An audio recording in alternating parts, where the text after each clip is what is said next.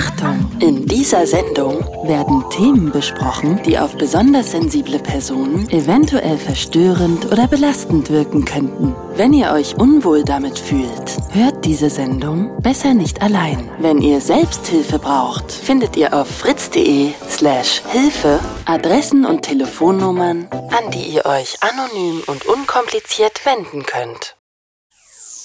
Achtung! In den nächsten Minuten wird hier über Drogenkonsum gesprochen. Wenn ihr selbst Hilfe zu diesem Thema braucht, findet ihr Adressen und Telefonnummern, an die ihr euch anonym und unkompliziert wenden könnt, auf fritz.de slash Hilfe. fritz.de slash Hilfe. It's Fritz. It's Fritz. Blue Moon Podcast. Kurz nach 22 Uhr Montagabend. Ich freue mich sehr auf die nächsten zwei Stunden mit euch. Ich bin Bruno Dietl und die Nummer in diese Sendung hinein ist das Allerwichtigste. 0331 70 97 110, denn es ist eure Sendung, eure Show und wir brauchen euch. Denn es geht ja um eure Geschichten heute Abend.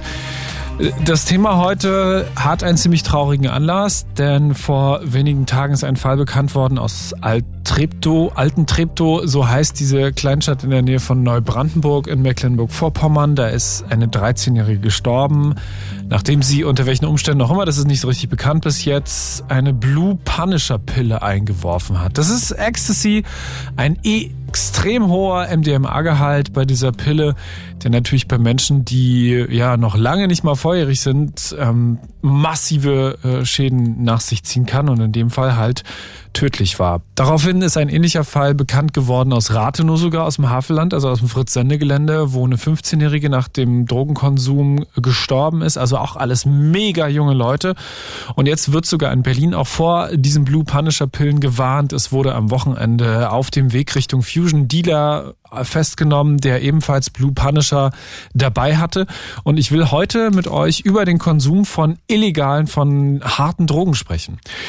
Das können wir sehr gerne auch anonym machen. Ihr könnt euch also einen Namen überlegen, unter dem ihr anrufen wollt. Ihr könnt euch einen anderen Ort überlegen. Ihr könnt uns gerne ähm, auch Bescheid sagen und schreiben über die Studio-Message in der Fritz-App unter anderem Namen. Ich möchte von euch wissen, habt ihr schon mal illegale Drogen konsumiert? Und da sprechen wir von äh, Speed, von MDMA, von Kokain, von LSD, von Crystal Meth. Was sind das für Anlässe? Also sind es dann die Partys, die Festivals, die Wochenenden, wo man äh, länger durchhalten will, wo man einfach alles beiseite lassen will und sich in eine andere Welt katapultieren will? Und wie hat euer Körper darauf reagiert? Wir haben neulich schon eine Sendung gemacht zu Gras. Das ist gar nicht so groß Thema heute, weil es geht um die richtig harten Drogen, die ja jetzt auch gerade diskutiert werden. Und es geht natürlich vor allem auch darum, wenn ihr selber keine Erfahrung mit Drogen gemacht habt, aber mitbekommt, was es so mit dem Umfeld von euch macht. Was es zum Beispiel bedeutet, wenn Freundinnen oder Freunde regelmäßig konsumieren, wenn sie regelmäßig Kokain nehmen, wissen ja alle, wie leicht man in Berlin inzwischen rankommt, wie ähm, ja fast schon selbstverständlich selbstverständlich diese Nummer mit den Koks-Taxis geworden ist, dass es was ganz Normales ist im Nachtleben, dass auch Kokain was ganz Normales ist im Nachtleben. Und auch auf Festivals sowas wie Blue Punisher jetzt niemand überrascht war, obwohl auch selbst die Fusion gesagt hat, oh oh, wir hängen jetzt mal ein paar Warnplakate auf vor diesen äh, hellblauen ähm, Ecstasy-Pillen mit diesem Totenkopf drauf, mit der extrem hohen MDMA-Dosis, die halt zum Tod führen kann bei Menschen, die ähm, noch nicht erwachsen sind, ausgewachsen sind und selbst bei Erwachsenen zu krassen Folgen führen kann. Auch da natürlich äh, extrem gefährlich. 0331 70 97 110. Ich möchte vor allem von euch hören. Wie hat sich denn euer Körper angefühlt? Was hat das mit eurem Kopf, eurem Mind, eurem Geist gemacht, als ihr illegale Drogen konsumiert habt? Ist es häufiger gewesen? Ist es ein Versuch gewesen, nachdem ihr gesagt habt, ich möchte mich jetzt bewusst für den Konsum entscheiden und danach nie wieder? Oder ist es tatsächlich auch so, dass ihr sagt, ich habe ein Problem? mit harten Drogen und befinde mich gerade in einem Entzug oder befinde mich kurz vor einem Entzug oder habe vor, mm, mit jemandem darüber zu sprechen. Und vielleicht sind wir auch die Ersten, mit denen ihr heute darüber sprechen könnt. Ihr hört es jetzt gerade und wisst, dass ihr zu viel nehmt äh, von dem, was ihr halt auch nehmt. Vielleicht kennt ihr aber auch Menschen einfach, gerade wenn wir so Richtung Südbrandenburg, Richtung Lausitz gucken, ist natürlich auch eins der größten Probleme halt durch die Grenzlage da Richtung Polen und Tschechien und durch die Nähe. Crystal. Crystal Meth, auch eine Droge mit extremen Folgen, mit extremem körperlichen Verfall, den man dann auch sehr schnell sieht. Wir kennen alle diese Zähne, diese Fotos der Zähne von Crystal. Lasst uns über illegale Drogen sprechen heute Abend. Nochmal das Angebot und die dringende Bitte, wenn ihr uns eine Geschichte erzählen wollt und euch nicht wohl dabei fühlt, euren echten Namen zu nennen oder den Ort, wo ihr herkommt, denkt euch gern was aus, können wir auch gerne für euch übernehmen. Also könnt ihr auch anrufen und sagen, ich bin der und der und möchte aber bitte jetzt nicht mit dem und dem Namen auftauchen. Ich heiße so und so. Und ähm, dann sagen wir einfach, naja, das ist hier der und der von da und da. Also denken uns was anderes aus. 0331 70 97 110. Welche Erfahrung habt ihr mit illegalen Drogen schon gemacht und ähm, welche ja, vielleicht welche Haltung habt ihr auch dazu? Es ist ja auch spannend, wenn ihr zum Beispiel im Freundeskreis ähm, die einzige Person seid, die wenig ballert. Ich sage mal ballern jetzt im Zusammenhang zum Beispiel mit mit mit Kokain nehmen oder äh, und ihr einfach das Gefühl habt, das ist immer selbstverständlicher oder das absolute Gegenteil. Und ihr sagt, na ja, ich stehe dazu, dass ich auch hin und wieder mal illegale Drogen konsumiere, aber dann in einem sehr, sehr sicheren Umfeld. Ähm, es sind immer Menschen dabei, die auf mich aufpassen und da funktioniert es einigermaßen. Oder es ist halt eben total aus dem Ruder gelaufen. 0331 70 97 110 können natürlich auch über dieses Drug-Checking reden, was ja in Berlin angelaufen ist, dass man seine Drogen einfach testen lassen kann. Und da geht es ja insbesondere um die Wirkstoffe, auch bei dieser Blue Punisher-Geschichte, eine der großen großen Gefahren, die jetzt immer wieder angesprochen wurde der extrem hohe MDMA-Gehalt, der dazu führt. Also der Wirkstoffgehalt habe ich jetzt von einem Jugendpsychiater gehört, der ist so beim, ja, sagen wir mal fast neun bis zehnfachen. Das ist so in etwa äh, die Dosis, die da so in diesen Pillen drin steckt. Ihr seid vielleicht gerade auch unterwegs ähm, von einem Festival zurück ähm, nach Hause oder wart die letzten Tage ja auf dem Splash auf der Fusion und habt irgendwie gerade nebenher Radio laufen, noch abends in der Küche, seid wieder am Klarkommen langsam und könnt uns ein bisschen erzählen von den Erfahrungen, die ihr gemacht habt da. Und das trifft sich doch eigentlich ganz gut, denn wir haben jetzt am Telefon Angel. Hallo. Hallo. Bist du gerade noch auf dem Weg? Wir sind jetzt gerade angekommen in unserem Zwischenstopp sozusagen von der Fusion. Wir waren, also heute Morgen waren wir noch auf dem Gelände. Ach cool, aber war ein, war ein entspanntes Wochenende? Also war gut? Insgesamt ja. Also jetzt gegen Ende hatten wir nicht mehr so viel Kraft. ich wollte schon sagen. Habt ihr gepennt? Genau. Ja, voll. Nee, voll. Wie, also wir waren eine große Gruppe, zehn Leute, glaube ich. Und es war auch, also es gab manche, die waren eher vorne dabei und äh, haben wahrscheinlich immer wenig geschlafen. Manchmal ein, zwei Stunden nur. Aber insgesamt, also ich habe auf jeden Fall jede Nacht auch geschlafen, so ist nicht. Also äh, für alle da draußen, die noch nie auf der Fusion waren, ähm, das Klischee ist schon, dass es ein absolut zugedrucktes Festival ist und dass niemand einfach so relativ äh, ähm, nüchtern da rumläuft. Also ganz egal, ob wir jetzt von legalen Drogen sprechen oder eben auch von illegalen Substanzen. Äh, ist es so oder ist es nicht so? Ähm, also ich weiß noch beim Konzert von Disaster hat er gefragt in die Menge, wer ist äh, also wer ist betrunken und viele Leute haben sich gemeldet und hat danach gefragt, so wer nüchtern ist. Und äh, da haben sich auch viele gemeldet. Ich auch in dem Moment. Also da war ich ja noch nüchtern. genau.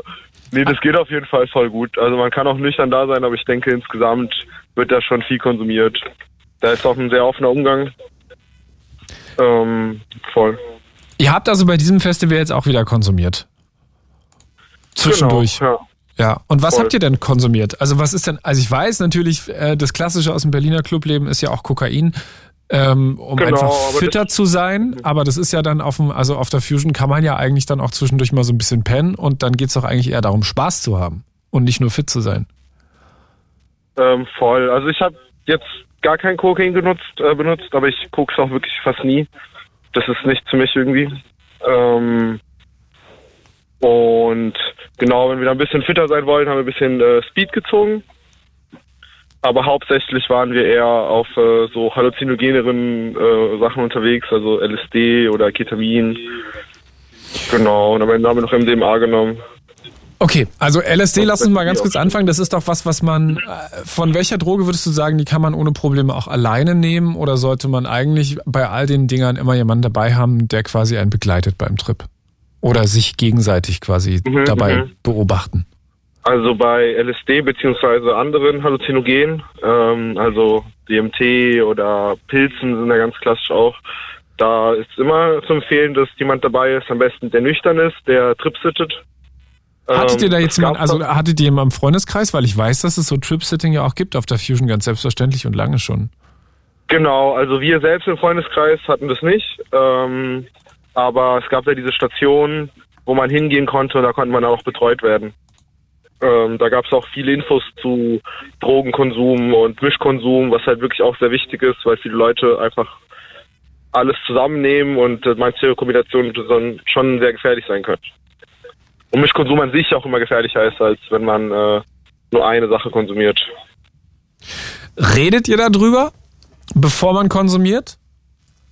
Voll, genau. Wir versuchen uns gegenseitig mal informiert zu halten und zu schauen, was sollte man eher machen, was sollte man eher nicht machen. Und irgendwie, das bisschen das Problem ist, dass viele Leute, die Drogen konsumieren, dadurch, dass es ein illegales Thema ist, äh, nicht wirklich gute Informationen haben, sondern eher so auf der Straße lernen, wie man es macht. Und da werden Sachen so von der Drogenkultur so gemacht, wie sie eigentlich nicht gut sind. Und dann kann man es den Leuten auch nur vorschlagen, aber manche machen trotzdem, wie sie möchten. Sag mal ein Beispiel. Äh, also, weil du meinst einfach überdosieren und äh, sonst Mischkonsum und so weiter, oder was meinst du? Genau, also ich würde sagen, eine Sache ist natürlich die Dosis. Das ist sehr wichtig, wenn man weiß, was eine gute Dosis ist. Ähm, das, dafür braucht man aber auch, muss man wissen, wie viel auch wirklich da in dem Teil drin ist oder wie viel was ist. Äh, was halt auch problematisch sein kann. Dafür sind so Check-Stationen gut, wenn man auch weiß, dass man genau kriegt, was man kaufen möchte. Und äh, was Drug Combination angeht, da kann ich empfehlen die Drug Combination Chart. Also die kommt sofort eigentlich, wenn man googelt. Ich glaube, das ist von Trip und da ist es so eine Tabelle, man hat so zwei Achsen und äh, da, wo sie sich treffen, sieht man dann immer, äh, wie der Mischkonsum halt agiert. Es gibt manche, die lebensgefährlich sind, manche, die eher sich gegenseitig pushen und da kann man so gut äh, ungefähr sehen, welche gefährlichere sind und weniger gefährlich. Es sieht aus wie so eine äh, Tabelle aus dem Tafelwerk früher. Sozusagen, genau. Ähm, ich habe mir das gerade mal aufgemacht. Also ich, ohne jetzt da irgendwie, also da gibt es LSD, Pilze, äh, Cannabis, Ketamin, Amphetamine, MDMA, Kokain, Koffein, Alkohol. Äh, genau. Also was ich eigentlich immer empfehlen kann, ist äh, nicht Alkohol mit anderen Sachen mischen, weil eigentlich mit fast allem ist es schlecht. Alkohol ist also an sich scheiße. Mit anderen Sachen möchtest zu konsumieren. Ja, genau, auf jeden Fall. Und das ist auch, glaube ich, ein großes Problem, dass die meisten Leute viel trinken, während sie noch andere Sachen konsumieren. Habt ihr denn das mitbekommen mit diesen Warnschildern? Weil jetzt irgendwie schon das die große Runde gemacht hat, dass halt der Typ da festgenommen genau. wurde auf dem Hinweg. Also ich meine, es ist halt ein offenes Geheimnis, dass wenn konsumiert wird auf der Fusion, das auch irgendwie hinkommen muss und auch wieder wegkommen muss. Ähm, mhm. Dass da jemand erwischt wurde, äh, ist jetzt auch nicht überraschend, weil ich meine, die Polizei ist auch immer massiv da vor Ort. Also da bereiten sich auch einigermaßen alle vor und da sind ja dann auch Straßen gesperrt und es ist gar nicht so unwahrscheinlich, dass man in eine Kontrolle kommt. Auf dem Festival oh. selber wurde gewarnt vor, vor den Blue Punishern? Genau, ja. Also mehrfach. Wir haben es auch bei euch im Radio gehört auf dem Weg dorthin. Ähm, trotzdem haben wir zum Beispiel eine Gruppe von Freunden von uns, die hatten die auch diese Blaupanischer, die haben die aber dann weggeschmissen. Ähm, und so andere, die wir getroffen haben, die haben die auch trotzdem genommen, glaube ich sogar. also da sieht man, das ist schon wild. Ja, ist schon gefährlich halt, gerade wenn man nicht weiß, wie viel drin ist. Weil das Problem ja an denen ist, dass die halt extrem hoch dosiert sind.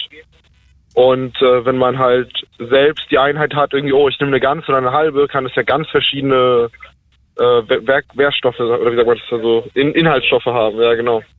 Yeah. Weil jetzt, das war jetzt zum Beispiel, ich, ich, hab, ich meine gehört zu haben, dass da 420 Milligramm drin sind. Das heißt, wenn man ein Viertel davon nimmt und relativ schwer ist, ist es schon in Ordnung von, von der Dosierung. Also ich glaube, die Drug Informant Agency äh, empfiehlt 1,3 bis 1,5 Milligramm pro Körpergewicht bei Frauen und 1,5 bis 1,7 bei Männern.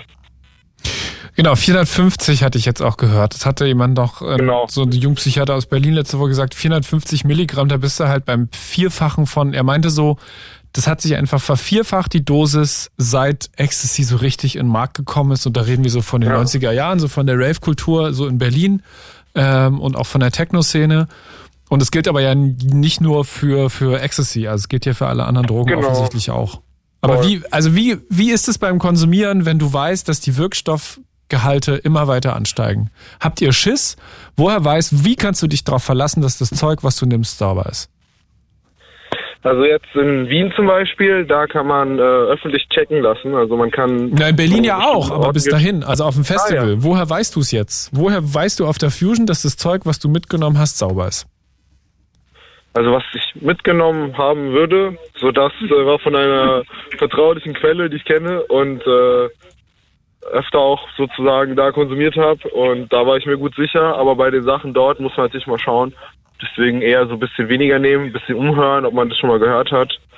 Ähm, man kann auch googeln, aber das ist das Problem. 100.000 Prozent kann man es nie wissen, wenn es nicht diese Check-it-Sachen gibt oder beziehungsweise politisch sich was ändert, insofern, dass äh, nicht mehr kriminalisiert wird und dadurch die Leute offenen Umgang damit bekommen und so sich selbst schützen können, indem sie die Sachen testen. Aber entkriminalisieren würde heißen übers Drug-Checking hinaus? Oder was meinst du damit? Also, äh, weil genau, das also Drug-Checking ist ja jetzt eine Maßnahme, die vor allem dazu führt, dass der Konsum sicherer wird. Aber du meinst, genau. man sollte, also man sollte auch noch mehr legalisieren, oder was? Also erstmal entkriminalisieren, das würde heißen, dass äh, Konsumentinnen, ähm, die nicht, die nicht verkaufen, sondern nur für sich kaufen und besitzen zum Konsum, nicht mehr äh, als das ist dann keine Straftat mehr. Also es ist dann, glaube ich, eine Ordnungswidrigkeit. Mhm. Genau. Und dadurch könnte man dann eh so ein bisschen wie nach dem Portugal-Modell mit den Leuten besser auch zusammenarbeiten, weil sie sich nicht verstecken müssen und in äh, dubiose Ecken abschweifen sozusagen, um diese Drogen zu bekommen und dann halt auch in Kreisen kurieren, die illegal sind.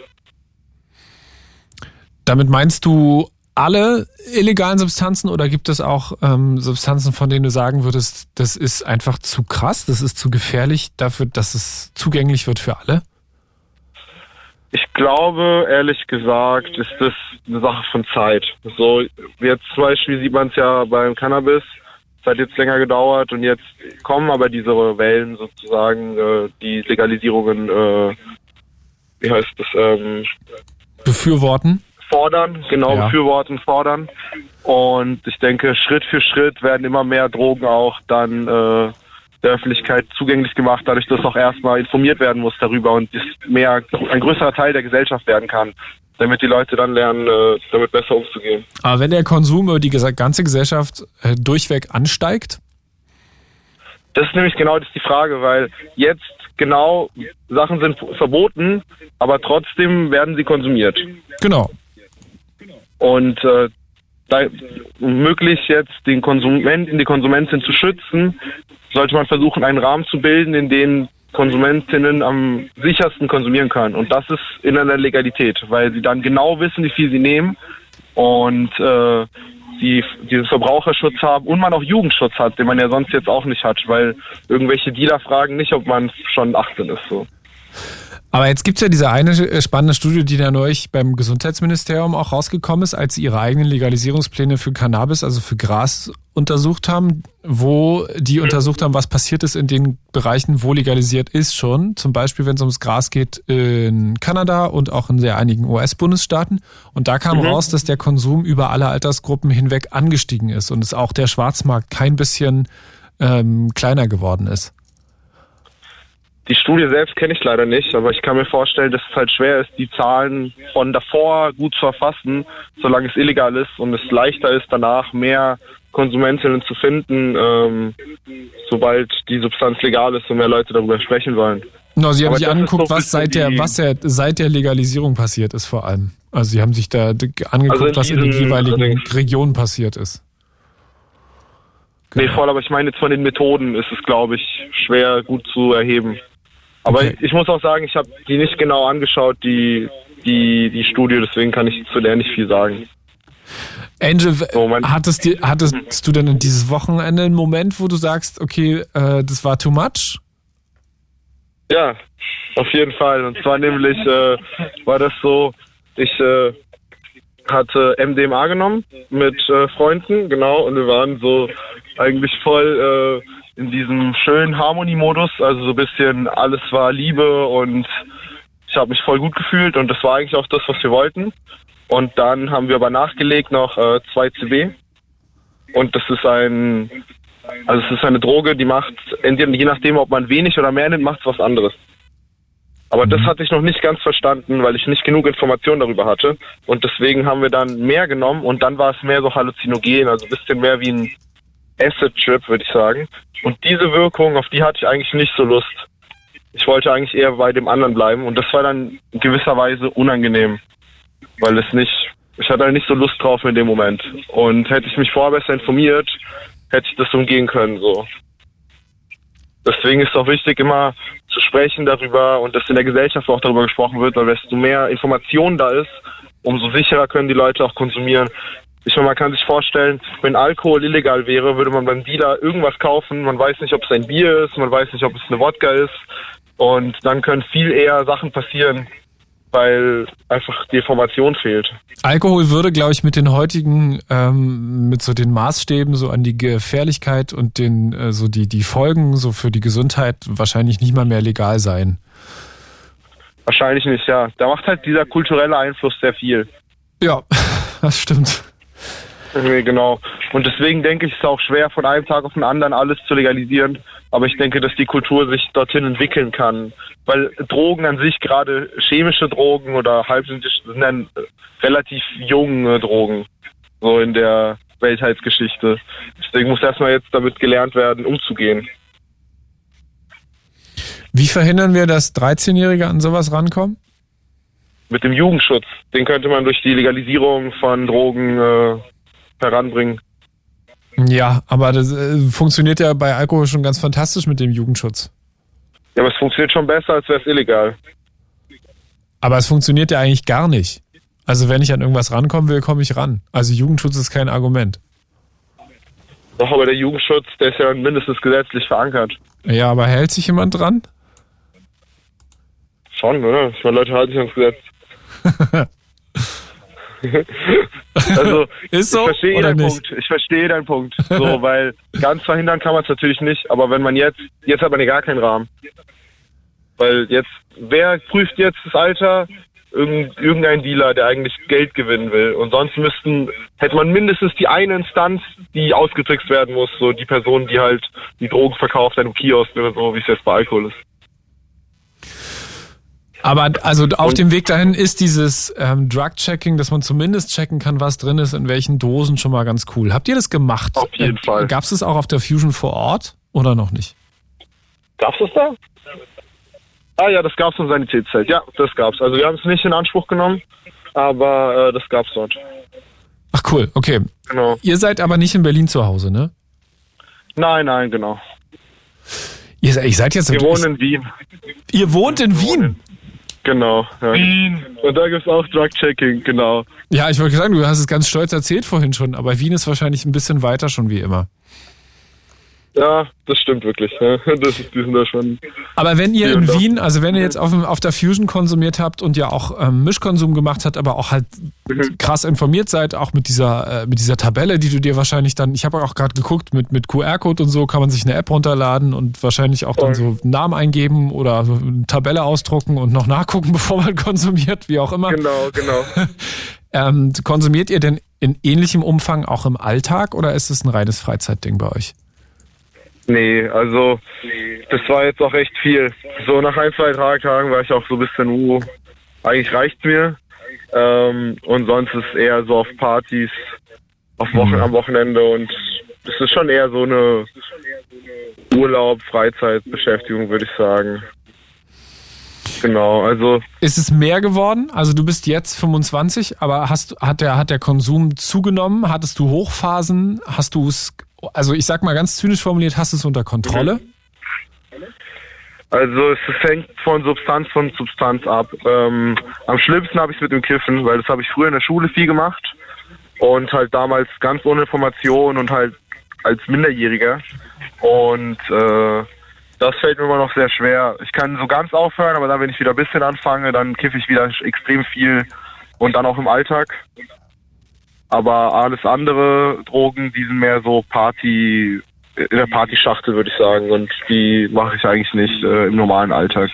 Doch meistens schwer, weil die Wirkungen schon sehr stark sind und nicht gut mit dem Alltag vereinbar sind. Und wie kommt es, dass ihr da so krass informiert seid? Also wo kommt es her? Das war damals in meiner Schule irgendwie voll spannend. Äh, irgendwie hat sich da eine Gruppe gebildet von Leuten, die das interessant fanden, aber halt auch Safer Use interessant fanden. Und äh, dann haben wir uns immer mehr ins Internet reingelesen und äh, Sachen gefunden. Man findet eigentlich schon Informationen, man muss die halt nur suchen. Es gibt auch wirklich viele Leute, die da gute Arbeit leisten. Ey, äh, mega spannend, was du uns jetzt erzählt hast. Ähm, sind, äh, also habt ihr Menschen gesehen auf der Fusion mehrfach, die das nicht mehr unter Kontrolle hatten, beziehungsweise habt ihr auch Menschen angesprochen, beziehungsweise auch Sanis holen müssen? Oder ist es einfach so, dass es einfach der Großteil der Leute auf der Fusion so unter Kontrolle hat, so wie ihr und dass alle so informiert sind da? Also, ich kann jetzt, es sind schon viele Leute, wir haben jetzt nicht mit so vielen geredet. Ja klar, sind 70.000 Menschen. Genau. Und ich meine, vielleicht will man ja auch gar nicht unbedingt so viel reden, wenn man halt gerade Genau, ähm, aber manchmal redet man da auch echt ganz nett und das ist schon cool. Ähm, also ich habe auf jeden Fall ein paar Mal beobachten müssen, wie jemand, äh, wenn es jemand schlecht ging und dann waren Sanitäter da. Mhm. Ähm, aber nie jetzt so genau. Letztes Jahr habe ich einmal war ich direkt dabei, da war ich so Ersthelfer kurz. Auf der ähm, Fusion selber? Genau, ja. Also wir standen halt neben dem Herrn und dann haben wir auf ihn aufgepasst, bis jemand kam, so stabile Seitenlage und so. Okay. Und genau. Und ja, deswegen, ich, ich glaube, die, das ist ein, vielleicht ein Problem an der Drogenkultur, dass halt die Leute eher nicht so informiert sind. Und deswegen muss man Informationen reinbringen an, äh, an die Dings, an die Gruppe. Ja, genau, nicht, also gerade ein Freund von mir sagt, es ist weniger Information als bei Alkohol, aber Alkohol ist halt so etabliert in der Gesellschaft und in der Kultur, dass man automatisch mehr Informationen darüber hat. aber ich frage mich immer, genau, ihr seid mega reflektiert aber äh, nur die Information macht ja die Folgen vom Alkohol nicht weniger. Und es gibt halt auch Leute, die halt da auch damit nicht umgehen können. Auch Erwachsene. Weil ich meine, alle wissen, was Alkohol anrichtet, trotzdem saufen sich Leute tot. Mhm. Nee, voll. Das ist nicht schlau. Das sollte man auf jeden Fall nicht machen. Ne? Wird ja mit allen anderen Drogen genauso sein. Also alle wissen um so. die Folgen und alle sind dann perfekt informiert, ähm, beziehungsweise dann eben nicht alle. Und es Voll. wird immer die geben, die nicht informiert sind und es wird immer die nee, geben, die unkontrolliert genau. konsumieren. Genau. Ja, ich glaube, man muss wegkommen von der utopischen Idee, dass man alle Leute schützen kann und dass alle Leute, es einen Weg gibt, wo alle Leute immer 100% sicher sind. Aber ich glaube, dass desto mehr Informationen in der Gesellschaft drin ist, man am meisten äh, präventiv daran arbeiten kann. Ich meine, man sieht ja, eh wie du sagst, auch im Oktoberfest zum Beispiel, da treffen sich Leute und saufen sich einfach tot aus Spaß sozusagen.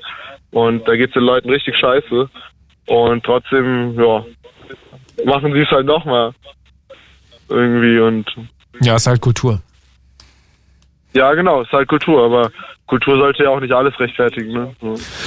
Danke dir, ey, das war mega spannend. Ähm, ich wünsche euch eine safe Rückfahrt. Wo pennt ihr denn eigentlich jetzt? So halbe Strecke oder was? Ungefähr, ja. ja. Also bei einem Freund sozusagen. Und dann fahren wir morgen durch dann nach Wien. Okay, aber nicht an einem Tag durchballern, das war euch auch zu hart. Ja, genau, ein bisschen ausruhen. Also unser Fahrer ist eh clean, aber trotzdem, äh, der muss ja trotzdem auch ausruhen. Wurdet ihr rausgezogen auf dem Rückweg? Nein, wir haben nichts gesehen. Okay. Nee, weil das ist ja auch, das ist eine der absoluten, absoluten Horrorvorstellungen aller Leute auf der Fusion, dass sie einfach rausgezogen werden, weil die Polizei natürlich sehr genau guckt, wer da so zurückkommt und wie die Leute zurückkommen. Nee, voll. Nee, voll. Ich glaube, das ist auch ein großes, äh, eine große Schwierigkeit, weil auch wenn Leute dann nüchtern fahren, haben sie vielleicht noch Sachen im Blut äh, und dafür können sie dann auch in PU oder so bekommen und das ist auch ein schwieriges Thema. Ja. Angel, eine gute Fahrt euch morgen. Kommt gut an. Äh, danke dir, das war wirklich spannend. Gerne, gerne. Ich hoffe, ja, dass jemand hat, also ich hoffe, es soll auf jeden Fall eine Bereicherung. Mir hat Spaß gemacht und äh, genau, gutes Thema auf jeden Fall, dass ihr es einbringt. Da ist gut, dass die Gesellschaft darüber diskutiert und irgendwie, dass es mehr ja, einfach, wie sagt man das, ach, das nicht so tabu wird. Irgendwie, ja genau, das ist eigentlich wichtig. Ich feiere ja, dass ihr letzte Woche das mit den Blue Punisher-Dingern auf Fritz gehört habt zuallererst. Nee, voll, richtig gut. Ja, ja. Wir haben direkt so die Ohren gespitzt. Aha, Augen auf. Ja, ja. Ey, dann bis bald mal wieder. Gute Nacht. Gute Nacht, wiederhören. Ciao. Ciao. 0331 70 97 110. Das war Angel ähm, nennt er sich und ist auf dem Weg, auf halbem Weg zwischen Berlin und Wien, war jetzt auf der Fusion, hat auch da Verschiedenes zu sich genommen, Substanzen genommen. Lasst uns gerne über Festival-Drogenkonsum sprechen, lasst uns über Drogenkonsum im Alltag sprechen, wenn er zum gefährlichen Alltag wird. Wir haben jetzt über die klassischen ähm, Party- und Festival-Drogen gesprochen bisher. Wir haben aber noch gar nicht über so Drogen und Substanzen wie Crystal gesprochen, was ja auch in Südbrandenburg insbesondere ein Problem ist, wenn wir so in die Lausitz gucken, ähm, da so sächsische äh, Grenze und so weiter, da ist Tschechien nicht weit, da ist auch Polen nicht weit und da kommt man relativ leicht ran. Habt ihr vielleicht Menschen auch schon verloren an die Drogen, ähm, harte Drogen, äh, die so viel konsumiert haben, dass es da entweder zu einer Psychose, zu einem Psychose, äh, psych, äh, psychiatrischen oder psychologischen Erkrankung gekommen ist oder eben auch schon ein Todesfall. Äh, das kann ja auch sein. 0331 70 97 110 könnt weiterhin hier auch anonym anrufen, so wie Angel das getan hat. It's Fritz. It's Fritz. Blue Moon. Mit Bruno Diete. Die Leute waren nicht nur campen, nee, nee, nee, die waren alle auf der Fusion. Erstaunlich viele Leute heute mit äh, Schlafsäcken, äh, mit Campingausrüstung, mit großen Wanderrucksäcken in der S-Bahn gesehen. Alle auf der Rückfahrt natürlich vom Fusion Festival. Gestern schon Busse durch die Stadt gefahren, äh, beziehungsweise standen die im Stau, weil ja Fahrraddemo war. Sehr, sehr viel Rückreiseverkehr, 70.000 Leute bei der Fusion dieses Wochenende. Dann vor wenigen Tagen die Meldung der 13-Jährigen aus Alten Treptow in der Nähe von Neubrandenburg, die nach dem Konsum der Einnahme einer Blue Punisher Ecstasy-Pelle gestorben ist. Ähnliches in Rathenow passiert im Havelland. Eine 15-Jährige nach einem Drogenkonsum. Was sie genommen hat, weiß man bis jetzt nicht. Ebenfalls gestorben. Es wird gewarnt auf der Fusion vor diesen Blue Punisher-Drogen. Das ist eine hoch, hoch dosierte Ecstasy-Droge mit einem extrem hohen MDMA-Anteil. Zehnmal äh, höhere ähm, Wirkstoffe als normal üblich drin. Also wirklich hochgefährliche Dinge.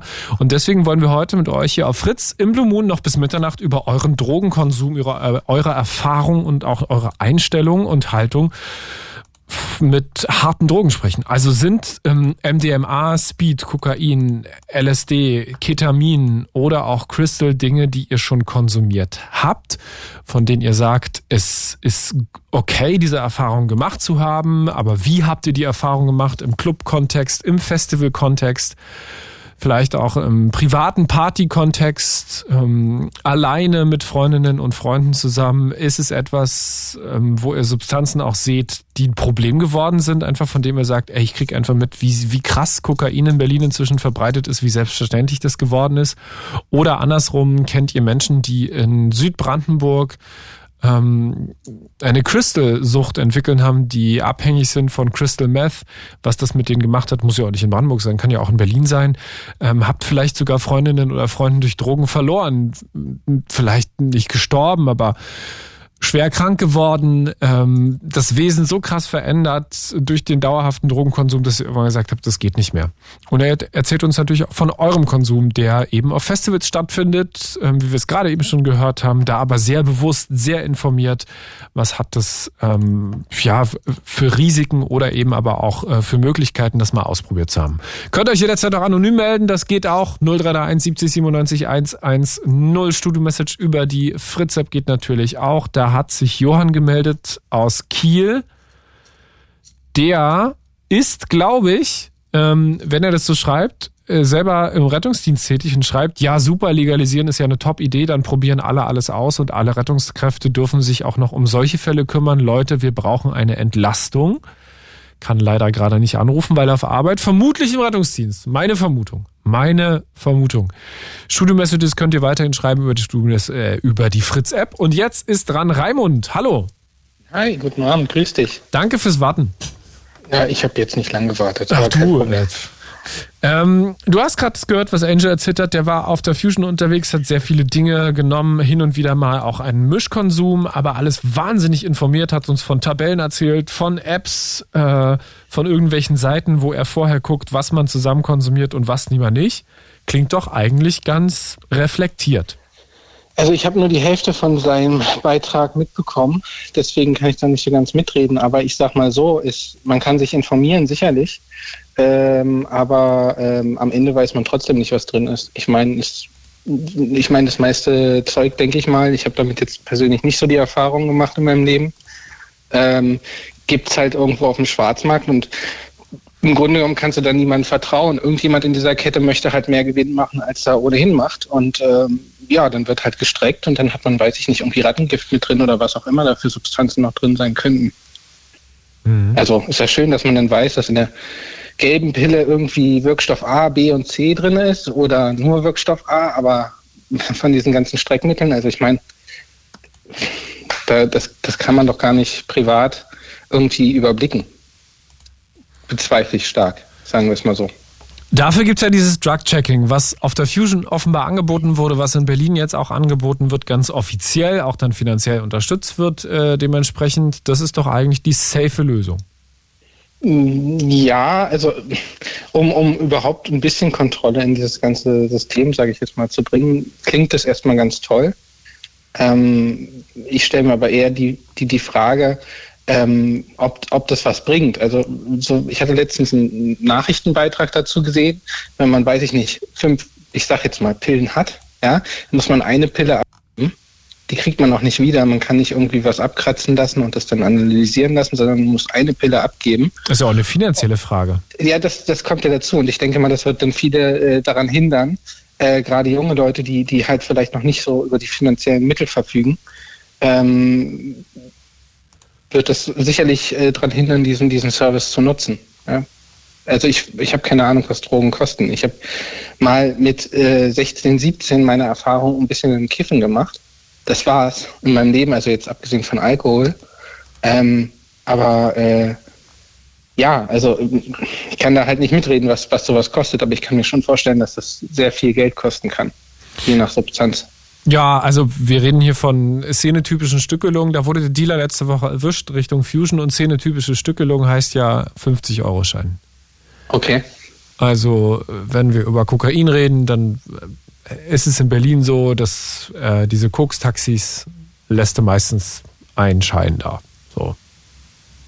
Ah, okay, dann frage ich mich natürlich, gerade wo man das jetzt mit dieser 13-Jährigen gehört hat, woher hat so ein junges Mädel allein diese, also wie kommt die da ran? Also ich meine, okay, ich komme auch aus Berlin, ich weiß, man kann hier an jeder dritten Ecke irgendwas bekommen, wenn man das möchte. Ja, ähm, also du kannst ja auch, also du kannst, wir haben vor einer Weile habe ich dann mal ein bisschen genauer recherchiert, auch tatsächlich für einen Podcast und habe mit der Kollegin geguckt und die haben dann das mal getestet und hatten nach drei Minuten sich was organisiert über eine Telegram-Gruppe in Berlin. Okay. Also es ist jetzt, ist jetzt ähm, keine Hexerei oder Zauberei. Ähm, es ist natürlich illegal. Du musst damit rechnen, dass in dieser Telegram-Gruppe zum Beispiel auch verdeckte Ermittler rumhängen, ähm, die dann vielleicht bei der Übergabe dabei sind und das natürlich nicht nur den Leuten, die das fertigen, ähm, dann irgendwie was ermittelt wird, sondern auch die Leute, die es konsumieren. Also es mhm. ist halt, ist das Risiko, klar. Ähm, ähm ich du, mal, du hast, du hast meiner Kollegin vorhin schon gesagt, du verstehst nicht, warum Menschen konsumieren. Ja, ich verstehe es genau. schon. Also, also sagen wir es mal so, ich verstehe es insoweit, dass, dass seit es die Menschheit gibt, der die Menschheit mit Substanzen experimentiert, sei es irgendwelche Kräuter essen oder äh, irgendwelche Krötendecken oder was auch immer in der Menschheitsgeschichte so passiert ist. Ähm, und ähm, dass, dass die Leute eine Flucht aus ihrem Alltag, aus der Realität suchen, aus, aus spirituellen Gründen oder aus Spaßgründen oder warum auch immer. Soweit kann ich es irgendwo noch nachvollziehen. Und ähm, aber ich, ich, ich persönlich denke mal, wenn man ein relativ ausgeglichenes Leben hat, grundsätzlich, was auch immer für den Einzelnen ausgeglichen bedeuten mag, ja, äh, dann, dann braucht man das eigentlich nicht. Also ich persönlich, wenn ich mir, ich nehme jetzt mal eine legale Droge, nehmen wir mal den Alkohol, wenn ich mir tatsächlich einen Kasten Bier kaufe und stelle mir den draußen auf den Balkon, dann kann ich darauf wetten, dass ich den in den zwölf Monaten nicht austrinke. Wenn ich das aber mal weggehe, dann, ja, aber, ja, das bist aber wenn ich mal weggehe, dann, dann trinke ich auch mal einen Cocktail oder ein Bier oder was auch immer, je nachdem, wo ich gerade bin. Äh, aber ich habe jetzt grundsätzlich nicht das Bedürfnis, mich irgendwie zu betäuben oder so weit äh, in den Zustand zu bringen, egal mit welcher Substanz, ähm, dass, dass ich dann irgendwie weg aus dieser Situation rauskomme. Beispiel Konzerte. Ich, ich gehe gerne auf Konzerte, aber ich, ich möchte das Konzert genießen. Ja, ich, ich möchte, ich möchte nicht irgendwie nur das halbe Konzert genießen und äh, von dem restlichen Konzert möchte ich dann einen, einen Filmriss haben. Das ist nicht das, was mich antörnt persönlich. Und ich verstehe halt nicht, warum so viele Menschen, es scheint ja kein kleines Phänomen zu sein, das ist ja keine kleine Gruppe, es geht ja durch alle Gesellschaftsschichten äh, durch, äh, dass, dass weiche und harte Drogen äh, äh, konsumiert werden äh, und im großen Stil. Und ich meine, sind die Leute alle unglücklich oder, oder woran liegt? Es kann ja nicht einfach alles nur Experimentierlust sein. Ah, das Verstehst ist doch gut, dass du die Frage gerade stellst, weil dann können wir die doch direkt mal rausgeben. Also wenn ihr ja. Drogen konsumiert und wenn ihr das macht, wie, wie Angie der vorhin auch erzählt hat, von diesem ganz bewussten Konsum, Konsum auf der Fusion und da geht es ja dann um einen anlassbezogenen Konsum auch. Da geht man feiern und will halt bewusstseinserweiternde, bewusstseinserweiternde Substanzen nehmen, um sich in einen anderen Zustand zu versetzen. Ähm, warum konsumiert ihr harte Drogen, wenn ihr es tut? Ist es etwas, um leistungsfähiger zu werden? Ist es etwas, um sich äh, aus dem Alltag rauszukatapultieren? Ähm, genau, das will Raimund, glaube ich, so ein bisschen wissen. Das verstehst du nicht. Ja, und noch eine, noch eine Frage. Ich meine, wenn ich mal an meine Jugend denke, als ich äh, jugendlich war und Ach, auch komm, ein bisschen mit Mitte Freunden. 30. Ja, okay, aber äh, trotzdem, also wenn ich so denke, 16, 17, natürlich habe ich da ein bisschen mit Freunden äh, gekifft und so weiter, ja? Äh, aber wirklich im harmlosen Bereich. Ich habe, weiß ich nicht, vielleicht 10, 20 Euro im Monat dafür ausgegeben, wenn überhaupt. So, und also wirklich geringe Mengen. Ähm, und ich habe dann aufgehört, weil ich dann irgendwann meinen Führerschein gemacht habe. Und wenn ich heute dran denke, meinen Führerschein zu riskieren, auch wenn es nur irgendwelche Reststoffe in meinem Blut oder in meinem Atem oder wo, so, sonst wo sind, das Risiko wäre mir einfach viel zu groß. Deswegen sehe ich diese Legalisierung zum Beispiel von Cannabis. Einerseits sehe ich den Vorteil daran, dass man den Schwarzmarkt damit austrocknen kann und dass man dann nur kontrolliertes. Sagen die ein, ne? Diese Zeug. eine Studie sagt vor allem, dass es mit dem Schwarzmarkt leider gar nicht so viel macht. Also die, die Theorie. Also ich, ich, ich kann mich jetzt nur an die Theorie halten. Ja?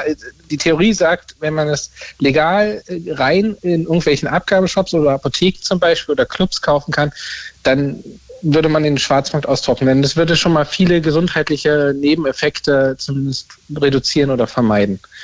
Also, dass die Leute irgendwelche Streckstoffe, Haar, Haargel oder äh, Haarspray, was da drin sein kann und so weiter, mit inhalieren. So. Ähm, aber der Nachteil ist, es werden dann halt wie derjenige, der das äh, über die Message geschrieben hat, äh, was du eben vorgelesen hast, der Rettungssanitäter, ähm, äh, werden immer mehr Leute ausprobieren und es werden dadurch auch zwangsläufig mehr Leute am nächsten, am übernächsten Tag oder wann auch immer, wie lange das halt im, im, im Blut nachweisbar ist, äh, am Straßenverkehr teilnehmen. Und das wird dann dort wieder zu mehr Problemen führen, zwangsläufig. Ja. So, also es ist immer so ein Geben und ein Nehmen. Ne? Man, man beseitigt ein Problem oder mehrere Probleme, aber man, man steigert andere Probleme damit zwangsläufig mit. Es, es gibt, glaube ich, keine Lösung, die keine Probleme mit sich bringt. Ich meine, absolutes Verbieten bringt auch nichts. Das haben wir ja äh, äh in den USA gesehen in der Geschichte, als sie den Alkohol verboten haben. Das hat ja alles nichts gebracht. Ähm, dann haben die Leute sich das halt illegal irgendwie besorgt. So, wenn man, wenn man das alles erlaubt, dann, dann führt das aber auch zu Problemen an verschiedenen Ecken und Punkten. Ja, also man, man, man wird jetzt die, ich sage jetzt mal so richtig, äh, ich meine das nicht böse, aber ich nehme das Wort mal mit Absicht im Mund. Man wird richtige Junkies, also richtig drogenabhängige Leute, wird man ja nicht los, indem man alles verbietet oder indem man alles legalisiert. Die werden weiterhin existieren. Verstehst du, worauf ich hinaus will? Ja. So, und lange Rede, kurzer Sinn, also es ist, es ist ein ganz schwieriges Thema und ich, ich weiß auch nicht die Universallösung dafür. Ähm, aber ich glaube, es ist schon mal richtig, dass die Regierung sich damit beschäftigt und, und versucht, eine Lösung zu entwickeln. Ja, vielleicht ist es ja auch ein Prozess, der 20, 30, 40 Jahre braucht, bis man dann irgendwie mal eine Lösung gefunden hat, die, die, die ideal für die gesamte Gesellschaft ist quasi. Ich glaube, das wird ja gerade verhandelt. Also an diesem Beispiel äh, Cannabis aka Gras wird ja gerade, glaube ich, in dieser ganzen großen Nummer diskutiert, wie es funktionieren könnte. Ähm, Bloß, halt, dass halt, also die Sicht, die ich da neulich gehört habe, die ich ganz spannend fand, ist halt, dass die, äh, gerade die Mediziner sagen, Leute, ähm, Ihr müsst vor allem darauf achten, dass der Jugendschutz so gut wird, dass im besten Fall unter 25-Jährige da gar nicht rankommen. Weil bei Cannabis zum Beispiel, wenn man nicht 25 ist, das immer gesundheitliche Folgen haben kann, soweit, dass sie entwicklungsverzögernd wirken oder halt dazu mhm. führen, dass man im Gehirn dauerhafte Schädigung dafür. Aber das stärkt ja dann wieder den Schwarzmarkt. Also ich gebe dir, dir und den Ärzten damit komplett recht. Ich meine, bis 25 entwickelt sich, glaube ich, das Gehör. Ähm, und das kann halt jede Substanz, die man da nimmt, aber zum Beispiel auch gerade psychoaktive Stoffe und unter anderem auch Cannabis, äh, äh, äh können dort in der Zeit massive Schäden verursachen. Ähm, ich denke aber, dass es wird dann wie in den USA sein. In den USA ist Alkohol auch erst ab 21 erlaubt. Ich weiß nicht, ob das für alle äh, äh, Staaten in den USA gilt, aber das ist so das, was ich kenne äh, vom Hörensagen her. Und trotzdem ist es ja bekannt, dass das zum Springback oder sonst wo äh, auch, auch Jugendliche unter 21, äh, weit unter 21 auch im Vollrausch verfallen oder auf irgendeiner Party irgendwas trinken oder konsumieren.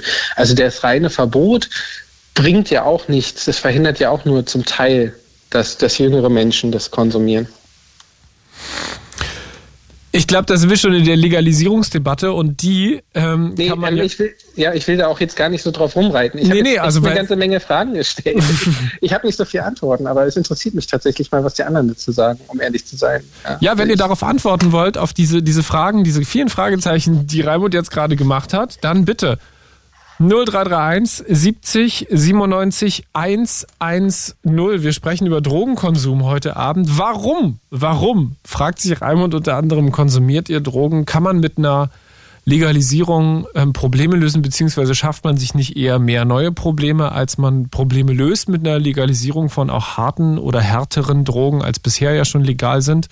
Ähm, das sind so ein bisschen die Fragen, die dir so in den Kopf gekommen sind. Und ich glaube, was so die, die Typfrage angeht, warum man Drogen konsumiert, ah, da sind wir aber jetzt in der Philosophie. Warum sind wir?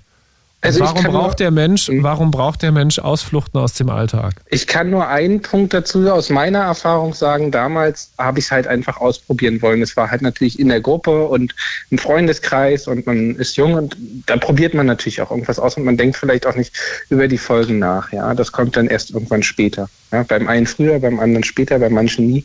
Ist ja individuell. Gut, okay. Ich bedanke mich, dass du mich rangenommen hast. Ich bin echt gespannt, was da jetzt noch für andere Antworten und Beiträge kommen. Ja, ich auch. Und dann wünsche ich noch einen schönen Abend. Danke, bis bald. Danke, ciao. Tschüss. Wir sprechen über Drogen, über die härteren Drogen heute Abend, denn es äh, sind gerade härtere Drogen im Umlauf. Insbesondere wird gewarnt vor diesem Blue Punisher Ecstasy-Drogen, nachdem da ein 13-Jähriger gestorben ist nach der Einnahme, nach dem Konsum in der Nähe von Neubrandenburg in Mecklenburg-Vorpommern. Da gab es einen Todesfall in Rathenow und auch in Sachsen-Anhalt. Ähnliches passiert in Halle und auch in Sachsen wird davor gewarnt, in Berlin ebenso. Also kein Problem, was jetzt nur einzelne Punkte betrifft, sondern wo offensichtlich neue, sehr, sehr hochdosierte, gefährliche Drogen in Umlauf sind. Wir wollen mit euch über eure Erfahrungen mit den Drogen sprechen. Ähm, sind es reine Partyerfahrungen? Was für einen Zustand haben euch Drogen versetzt? War es immer oder ist es immer unter Kontrolle und ihr sagt, das äh, tut mir gut, das macht mir Spaß? Oder sagt ihr, äh, selbst wenn man sich vornimmt, es unter Kontrolle zu haben, gibt es immer einen Moment, wo es dann irgendwie kippt? Und da reden wir heute mal weniger über ja, Alkohol und äh, Cannabis, sondern über die ganz harten Dinge. Also wir reden über Kokain, wir reden über LSD, wir sprechen über Speed, wir können darüber reden, was die Anlässe dafür sind. Wir können auch darüber reden, was es mit Freunden von euch gemacht hat, von denen ihr sagt, nee, äh, ich kenne jemanden, der ähm, in einer Drogensucht ähm, versunken ist und da auch nicht wieder rauskommt, mehrfach schon Entzug versucht hat, äh, versucht hat. Oder ihr selbst gerade in einem Entzug seid oder den durch habt, ähm, erfolgreichen Entzug hinter euch habt und sagen könnt, was Drogen mit euch gemacht haben. All das geht heute anonym natürlich auch über die Studio-Message in der Fritz-App oder unter 0331 70 97 110. Jetzt mit Nils. Hallo Nils. Hallo. Du bist sechs Jahre schon clean. Das ist lange. Ja, bald sechs Jahre. Am ja. 28.09. werden es sechs Jahre. Und was hast du konsumiert? Nicht ohne Drogen. Sondern eher andere. Also mir war es auch Alkohol zum einen. Dann halt Gratom, halt ist ein Opiat, aber das ist halt schon nicht so stark. Also es ist ein pflanzliches Opiat.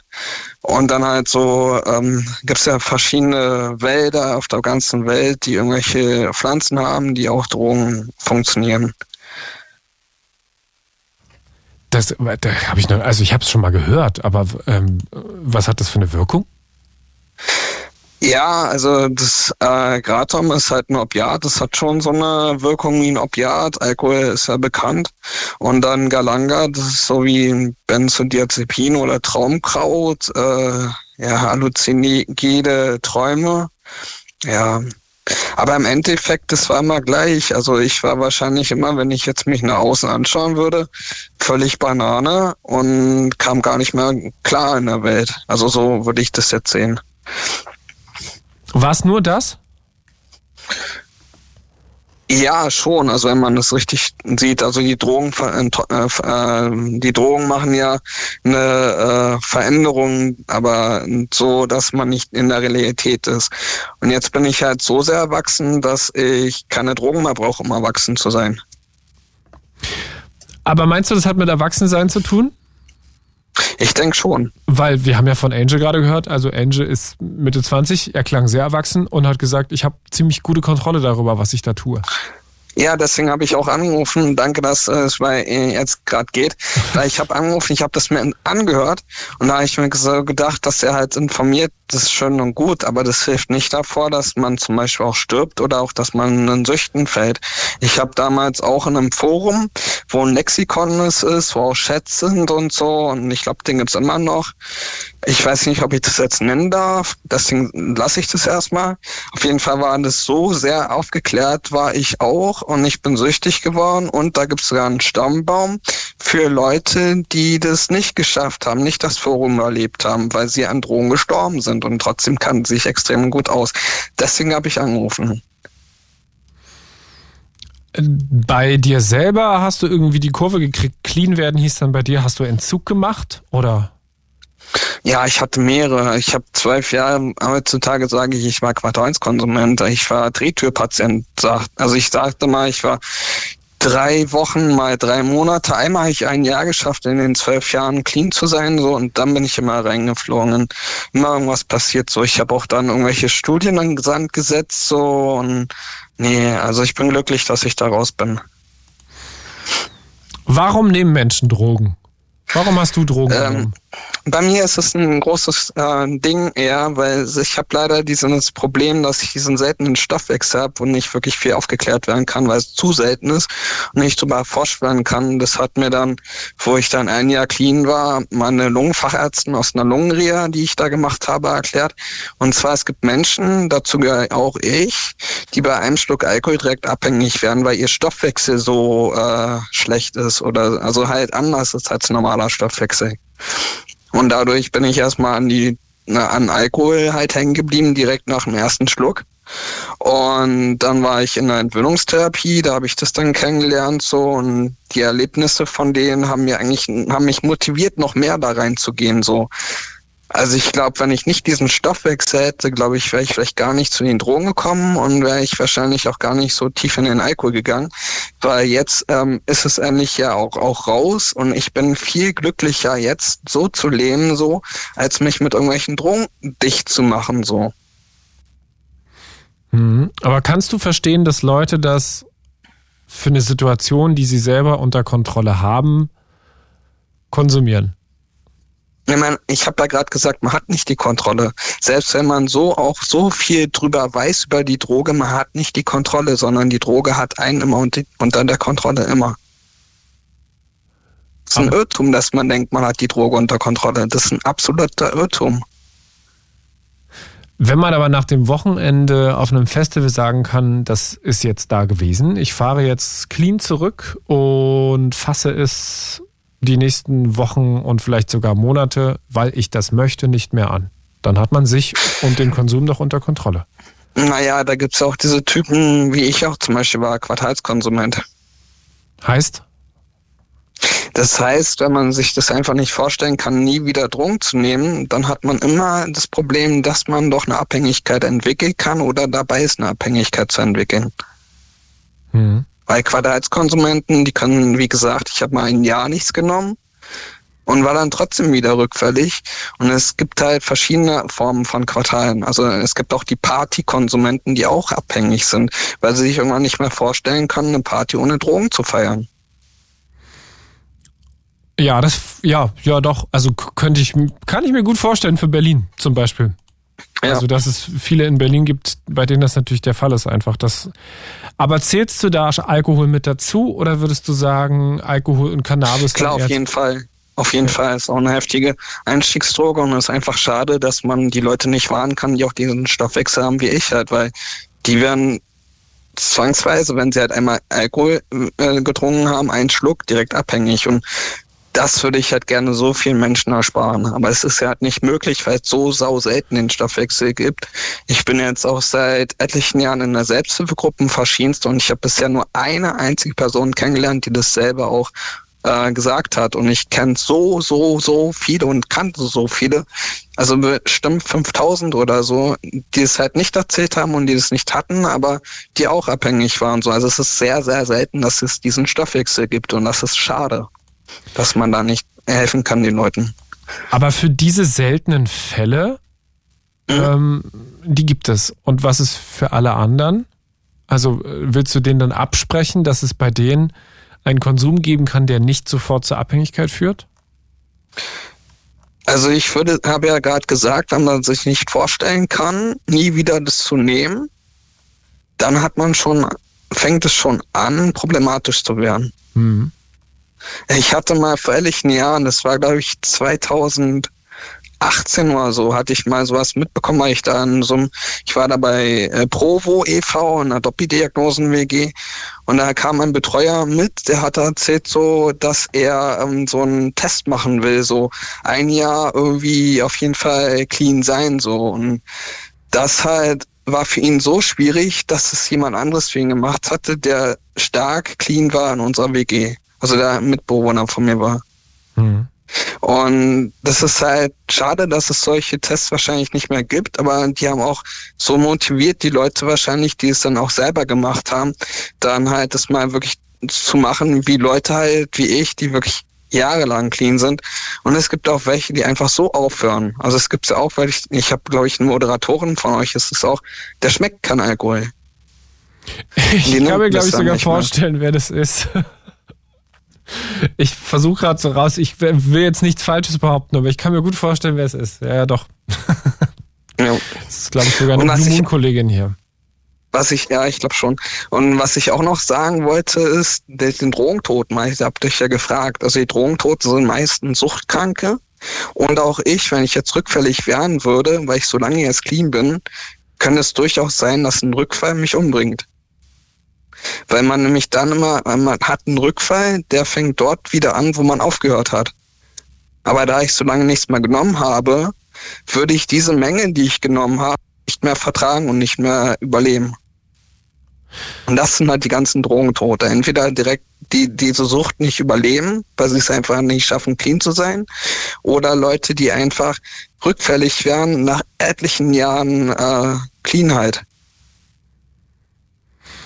Und Menschen, die, wie passiert dann sowas mit den 13-Jährigen? Kannst du dir das erklären? Das ist, sind selten Fälle, aber das ist halt auch ähm, schade. Also mit so harten Drogen habe ich ja selber nie Kontakt gehabt. Auch ganz gut. Bei mir war es eher, weil ich halt nicht mit der Polizei Stress haben wollte. Naja, habe ich also legale, dieses, halblegale genommen. Genau, also aber was du genommen das hast. ist halt so, dass man eine Überdosis eher bei harten Drogen ja entstehen kann, sehr schnell, wenn man sich damit nicht auskennt. Und, aber das ist ja eher auch selten, dass es halt solche Leute trifft. Meistens sind es wirklich die Suchtkranken oder die halt nach längerer Zeit Cleanheit rückfällig werden. Das sind eigentlich die meisten Drogentoten. Okay, ich hatte mich nämlich gerade noch gefragt, ob, äh, nee, Frage vergessen. Sorry. Legalisieren also nicht? Durchweg?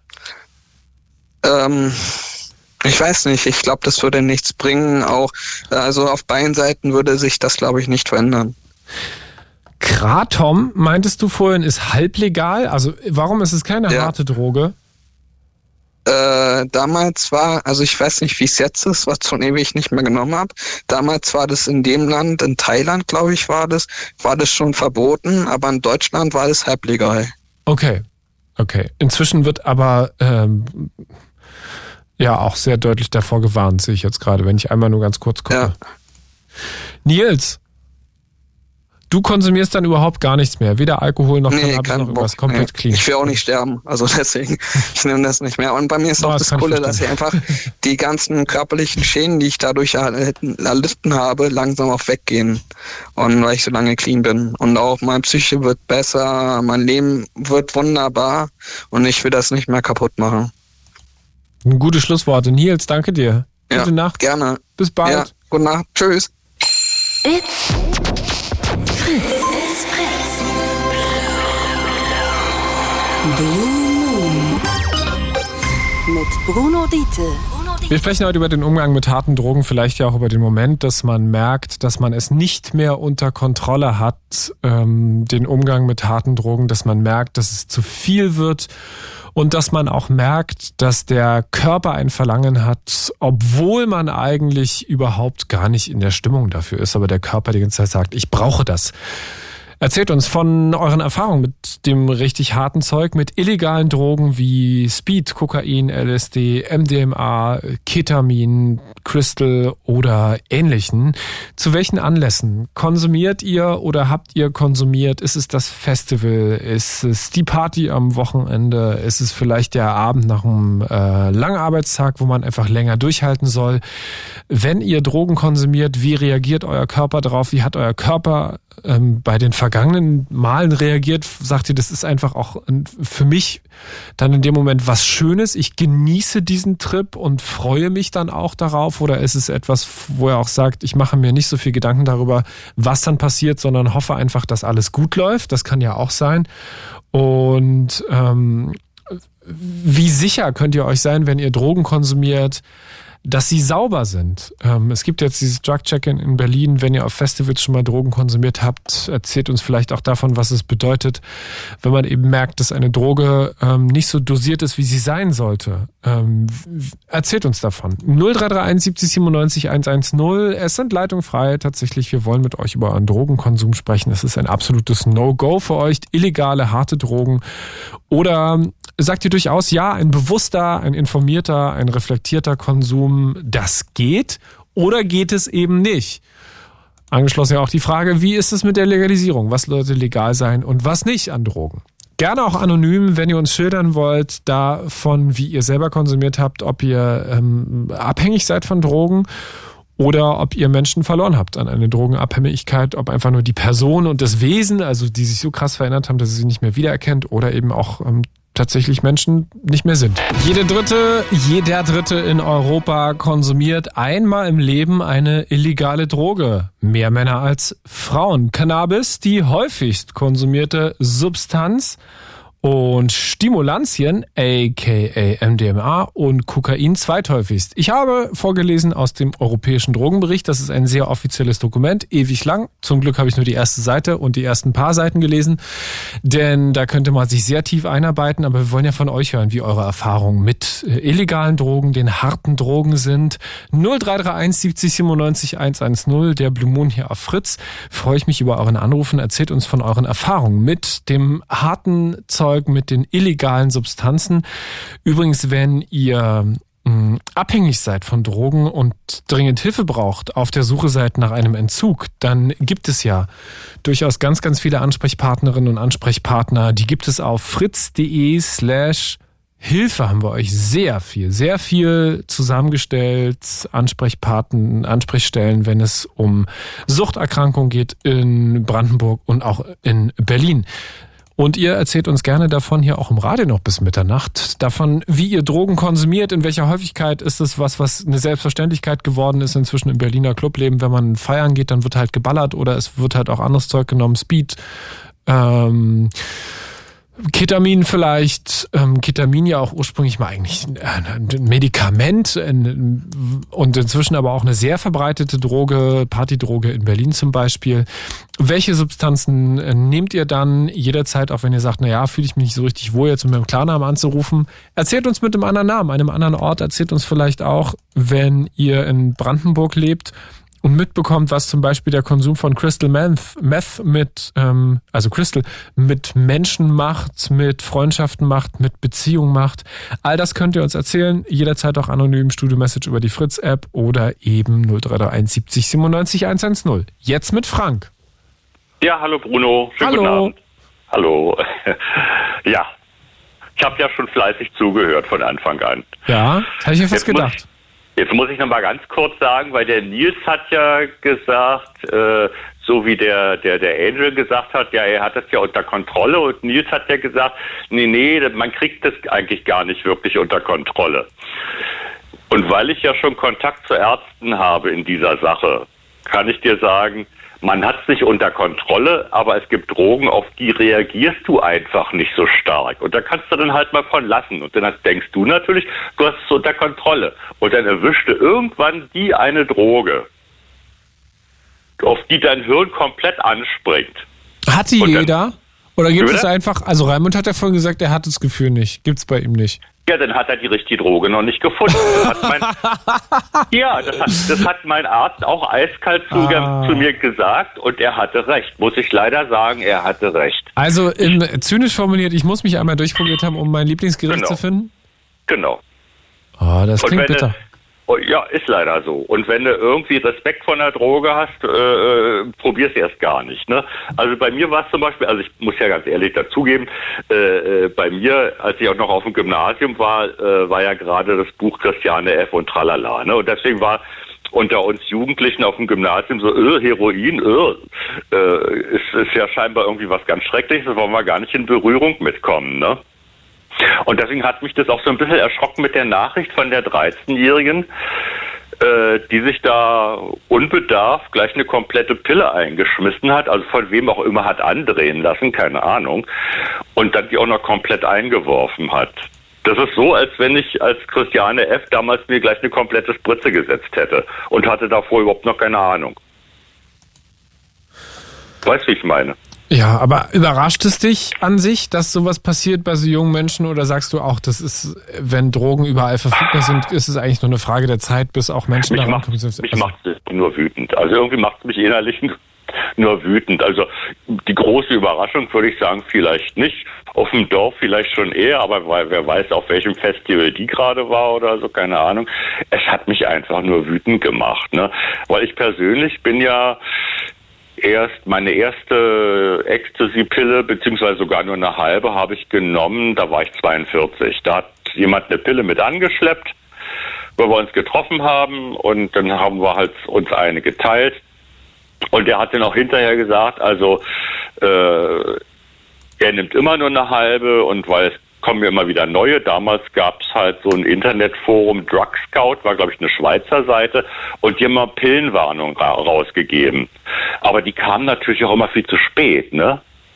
Also du kannst dir ja vorstellen, dass so eine Pillenwarnung erst kommt, wenn das Zeug irgendwie schon sechs, sieben, acht Wochen auf dem Markt ist. Ja, und wenn die Warnung erst rauskommt, wenn irgendwie schon Mist passiert ist bei manchen Leuten. Ja, aber zumindest das Gute auf dieser Seite Drug Scout war damals, dass die alle Substanzen mal so alphabetisch durch und äh, zu jeder Substanz eine Beschreibung, was macht die, äh, vielleicht auch eine Dosierungs, äh, naja, Empfehlung möchte ich jetzt auch nicht unbedingt sagen, ne? Aber äh, irgendwie naja, so doch. Also es ist ja schon, also was ja. vorhin Angel erzählt hat von der Fusion, ja, ja. es ist ja auch schon, dass wenn man da über Wirkstoffgehalt und Mengen und so redet ja, und wie viel man also sollte, das ist ja doch. Also ich wusste, also das hatte sich dann, also die E hatte sich dann so ein bisschen etabliert bei mir, weil es bei mir auch so eine Sozialdroge war. Ich bin eigentlich eher so ein So ein ja, schüchterner, verklemmter Typ. Und wenn ich dann auf diesen Partys, äh, Zusammenkünften war, ähm, dann hat mich das halt einfach lockerer gemacht. Das fand ich halt ganz angenehm. Aber ich habe halt nie mehr als eine halbe genommen. Und der eine Typ, der mir die immer beschafft hat, das war ja auch mal die Sorte und mal die Sorte und so, der dann auch gesagt gleich so, naja, also äh, auf jeden Fall nur eine halbe. Also nie sofort eine ganze einschmeißen, nur eine halbe. Und wenn du eine halbe eingeschmissen hast, Man weiß nicht, wie lange die Wirkung, also bis, bis es dauert, bis die Wirkung kommt. Also so nach einer halben Stunde sagen sie, öh, ich merke noch gar nichts. Schmeiß mal noch die zweite halbe ein. Das kann schon dein größter Fehler sein. Ne? Also da musst du also mindestens schon mal zwei Stunden abwarten. Äh, dann ist die Wirkung schon mal voll da gewesen. Dann kannst du auch entscheiden, jetzt nimmt die Wirkung wieder ab. Und dann kannst du entscheiden, ob oder ob nicht oder so. Aber komplette, unbekannte Pille komplett einzuschmeißen. Bei mir gab es damals eine mit Mitsubishi, Mitsubishi-Zeichen. War auch eine blaue, komischerweise, mit Mitsubishi-Zeichen drauf. Hier die Automarke, ne? Mhm. Hast du genommen? Ja, aber ich habe es auch gekauft. Die war auch ein bisschen teurer als die anderen, aber auch gleich mit dem Hinweis, du, die hat die doppelte und einen Ticken mehr. Wirkstoffmenge, Wirkung. ja. Ja, genau. Also deswegen gleich auch von meinem Dealer gleich der Hinweis, die kostet zwar mehr, verkaufe ich dir, kannst du haben, aber ich kriege auch gerade keine andere, aber bitte, bitte, ähm, er weiß, dass die so hoch dosiert ist und äh, niemals eine ganze. Ne? Ist aber auch ein sehr verantwortungsvoller Dealer. Also ich muss ganz ehrlich sagen, dadurch, dass ich ja da jetzt so einen späten altersmäßigen Einstieg hatte, bin ich eigentlich fast nur an Leute geraten, auch mit Konsumenten, die was mit angeschleppt haben, ähm, die auch immer gut Bescheid wussten. Und wenn ich mir selber mal ein Zehner-Pack gekauft habe, so von den Pillchen, ne, dann habe ich dummerweise, oder was heißt dummerweise, also ich war dann noch zu neugierig. Das ist ja wieder die Neugierde, ne, was ja auch mal so ein bisschen mitschwingt. Da habe ich gedacht so, hm, die ist jetzt neu, die kenne ich noch nicht. Ach, weißt du was, es ist Freitagabend, ich äh, habe einen Pillenteiler, ich, äh, ich zerteile die mir mal und schmeiß mir mal alleine eine auf der Couch ein und guck mal, wie das jetzt heute Abend so mit mir alleine wird. Komplett alleine, ohne Begleitung. Ja, ja. ja. Das wäre jetzt meine Frage, ob, also, weil für mich sind Drogen Gut. auch eine Gesellschaftsnummer. Also ich ja, aber, konsumiere ja, aber, Drogen aber überhaupt die nur. Mir, die war mir halt unbekannt, die Pille, und ich hatte schon mal das Pech, dass ich zu jemandem äh, was mitgeschleppt habe und er meinte, oh, ich vertrage immer eine ganze so und ne?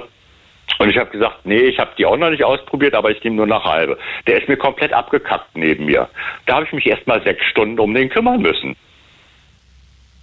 Ja, da habe ich dem erstmal äh, kalte Wickel gemacht, in, in, in Wolldecken eingepackt, dann wieder kalte Stirnlappen ins Gesicht geschmissen und immer hin und her sechs Stunden lang. Da habe ich gesagt, oh, wie blöd äh, ist der eigentlich. Ne? Also ich habe ihm noch gesagt, ich kenne die nicht und ich nehme nur eine halbe. Und er so, oh nö.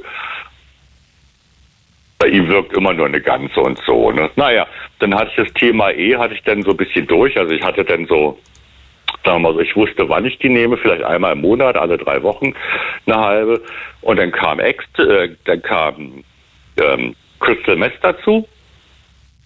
Da hätte noch, ich ja noch, Schiss. Also bei Crystal hätte ich bei Crystal hätte ich ja Schiss, weil das so krasse Folgen ja. hat und auch schnelle Folgen hat. Ja, also schnelle Folgen, ja. Also die Leute, die ich kenne, die ähm, haben das auch nur so alle drei Wochen, alle vier Wochen, also einmal im Monat konsumieren die das auf speziellen Partys. Und ich habe nur einen einzigen, ähm, der nimmt es tatsächlich auch im Berufsleben. Aber der ist ja völlig abgedriftet. Also körperlich nicht What? so. Also äh, warte kurz, Crystal im Job. Ja. Was hat Crystal für eine Wirkung? Ist die Wirkung ähnlich der von Kokain? Na, hält wach, klar. Macht auch ein bisschen empfänglicher. Was bei Kokain, finde ich, macht eher einsam. Crystal macht eher empfänglicher sozial. Kokain macht einsam. Ja, Kokain ist halt eine Managerdroge. Also ja, genau. ja, und Crystal, ja. Crystal Meth eigentlich auch so, wenn man will, und macht auch gut wach, aber macht dann anders wach als, als Kokain. Und der hat es halt im Job benutzt. Der ist halt Vielflieger von äh, Frankfurt nach New York, Boston und schießt mich tot. Und dann hat er das halt immer genommen, noch kurz vor der Landung, weil er dann, wenn er gelandet ist, noch in eine Konferenz da gehen musste. Und wollte, und wollte abends dann noch in die Oper. Ach so, ja, dieses Hochkulturvolk, was abends zu Konzerten geht und ach so, ach so kultiviert ist, aber sich dann Crystal ballert. Wie, was, ja, ja. was? Also wie gesagt, auf, ei, auf, dem Flug, auf, dem Flug, der hat sich das schön äh, versteckt in Nasenspray verdünnt, ne? Und im Flugzeug ist ja trocken, da fällt ja nicht auf, wenn du dir mal so eine Dosis Nasenspray äh, rechts, links reinhaust. Ne? Ja, nicht, dass dann kleine Poren davon noch deine Mitfluggäste erreichen. Dann sitzt plötzlich der ganze Flug auf. ja, weiß ich nicht. Ich denke mal, der hat es dann auf dem Klo genommen. Ne? Also keine Ahnung. Na, jedenfalls äh, wusste ich, dass der das so macht. Und äh, weil er dann, wenn er die Landung hatte, ab ins Hotel, dann ab zur Firma, in die Konferenz drei, vier Stunden, dann ab ins Restaurant und dann ab in die Oper. Und ja, und dann hat er ja halt schon, schon einen halben Tag hier auf dem Flieger verbracht. Ne? Und der brauchte das halt für einen Job. Und er hat das dann auch zu den äh, Momenten genommen, die wir miteinander verbracht haben und habe dann aber auch irgendwann mal festgestellt, so, dass der so ähm, emotional so eiskalt geworden ist. Also das, das war nicht mehr den, den ich mal kennengelernt habe. Durch das Crystal? Ja. Ähm, also dauerhaft, also hat sich dein Wesen dauerhaft verändert oder hast du ich, das Gefühl? Ich habe also, die Freundschaft gekündigt irgendwann mal und die besteht jetzt zehn Jahre nicht mehr, weil mir das zu viel war und weil ich das dann auch gar nicht mehr wollte. Weil er sich halt so, äh, ja, auch mir gegenüber, anderen gegenüber, die das auch festgestellt haben. Ich war ja nicht der Einzige. Wir waren ja mehrere Leute, die sich dann schon Sorgen gemacht haben, ne? Wenn ihr das angesprochen habt, wie hat er denn reagiert? Also das ist ja immer die nächste Frage, wie Menschen, die konsumieren und Also auch so intensiv konsumieren, dann darauf reagieren, wenn sie Ja, ja. angesprochen werden. Also ich meine, Ah, ja. Ich, das werden alle von uns kennen, die schon mal versucht haben, jemanden im Freundeskreis allein darauf anzusprechen, du, Ja. ähm, geht's dir gut, du trinkst echt viel in letzter Zeit. Ja. Ja, Äh, nee, also traut ich man hab- sich ja auch schon nicht, die Frage Also zu ich stellen. habe ihn nicht angesprochen, aber er hatte noch einen, damals noch einen sehr viel besseren Freund, der dann auch mit ihm äh, manchmal nach Sydney einfach nur so hingeflogen ist, um da in die Oper zu gehen. Und der hat ihn, glaube ich, mal angesprochen, da hat er komisch reagiert. Und ich habe meinen Ex-Partner mal auf seinen Cannabiskonsum angesprochen. Der hat da so richtig ekelhaft äh, drauf reagiert, was ich mir einbilde und bliblablu und pipapo und so. Ne? Da bin ich auch nicht gegen angekommen. Naja, und dann gab's halt noch andere Drogen. Also ich habe dann noch, ähm, habe ich noch, Ketamin habe ich genommen, das habe ich gespritzt. Also das habe ich in flüssiger Form gekauft, diese kleinen 10 Milliliter Ampullen Mhm. Und habe mir das dann in den großen Po-Muskel gespritzt, also intramuskulär. Habe das aber so wenig dosiert, dass äh, das immer nur eine halbe Stunde gewirkt hat. Also nach einer halben Stunde war das wieder weg. Das war wie ein wie einen kurzen, äh, kurz reinziehen, also was nicht hochprozentiges ist und dann nach einer halben Stunde ist die Wirkung wieder komplett weg. So, ne? Für alle, die Ketamin noch nicht gehört haben, das ist ja eigentlich ursprünglich ein Medikament, ein Tiermedikament, ne? Nee, eigentlich kommt es aus der aus der äh, aus der Notfallambulanz auch tatsächlich. Äh, wenn sie dich vorfinden mit ab dem Arm, ne, damit du keine Schmerzen hast, kriegst du erstmal die volle Dröhnung rein und dann merkst du nämlich gar nichts mehr. Ja. Dann bist du, dann pennst du nämlich auch weg. Und das ist eben das Problem, wenn man es zum Party machen nehmen will. Es gibt ja auch in Pulverform, aber damit kenne ich mich nicht aus. Ich weiß nicht, wie viel Pulver man da äh, einatmen muss oder so. In flüssiger Form, quasi in der Apothekenqualität, weil diese kleinen Ampullen kommen ja aus der Apotheke. Da weiß ich das, da kriege ich das hin. Ne? Ich lese hier gerade, wenn sich Koks als Ketamin entpuppt, davor waren die Experten beim Berliner Drug Checking. Das wurde nicht konkretisiert, wenn sich, also wenn du Koks reingibst Ja. Und rauskommt, dass der Ketaminanteil relativ hoch ist.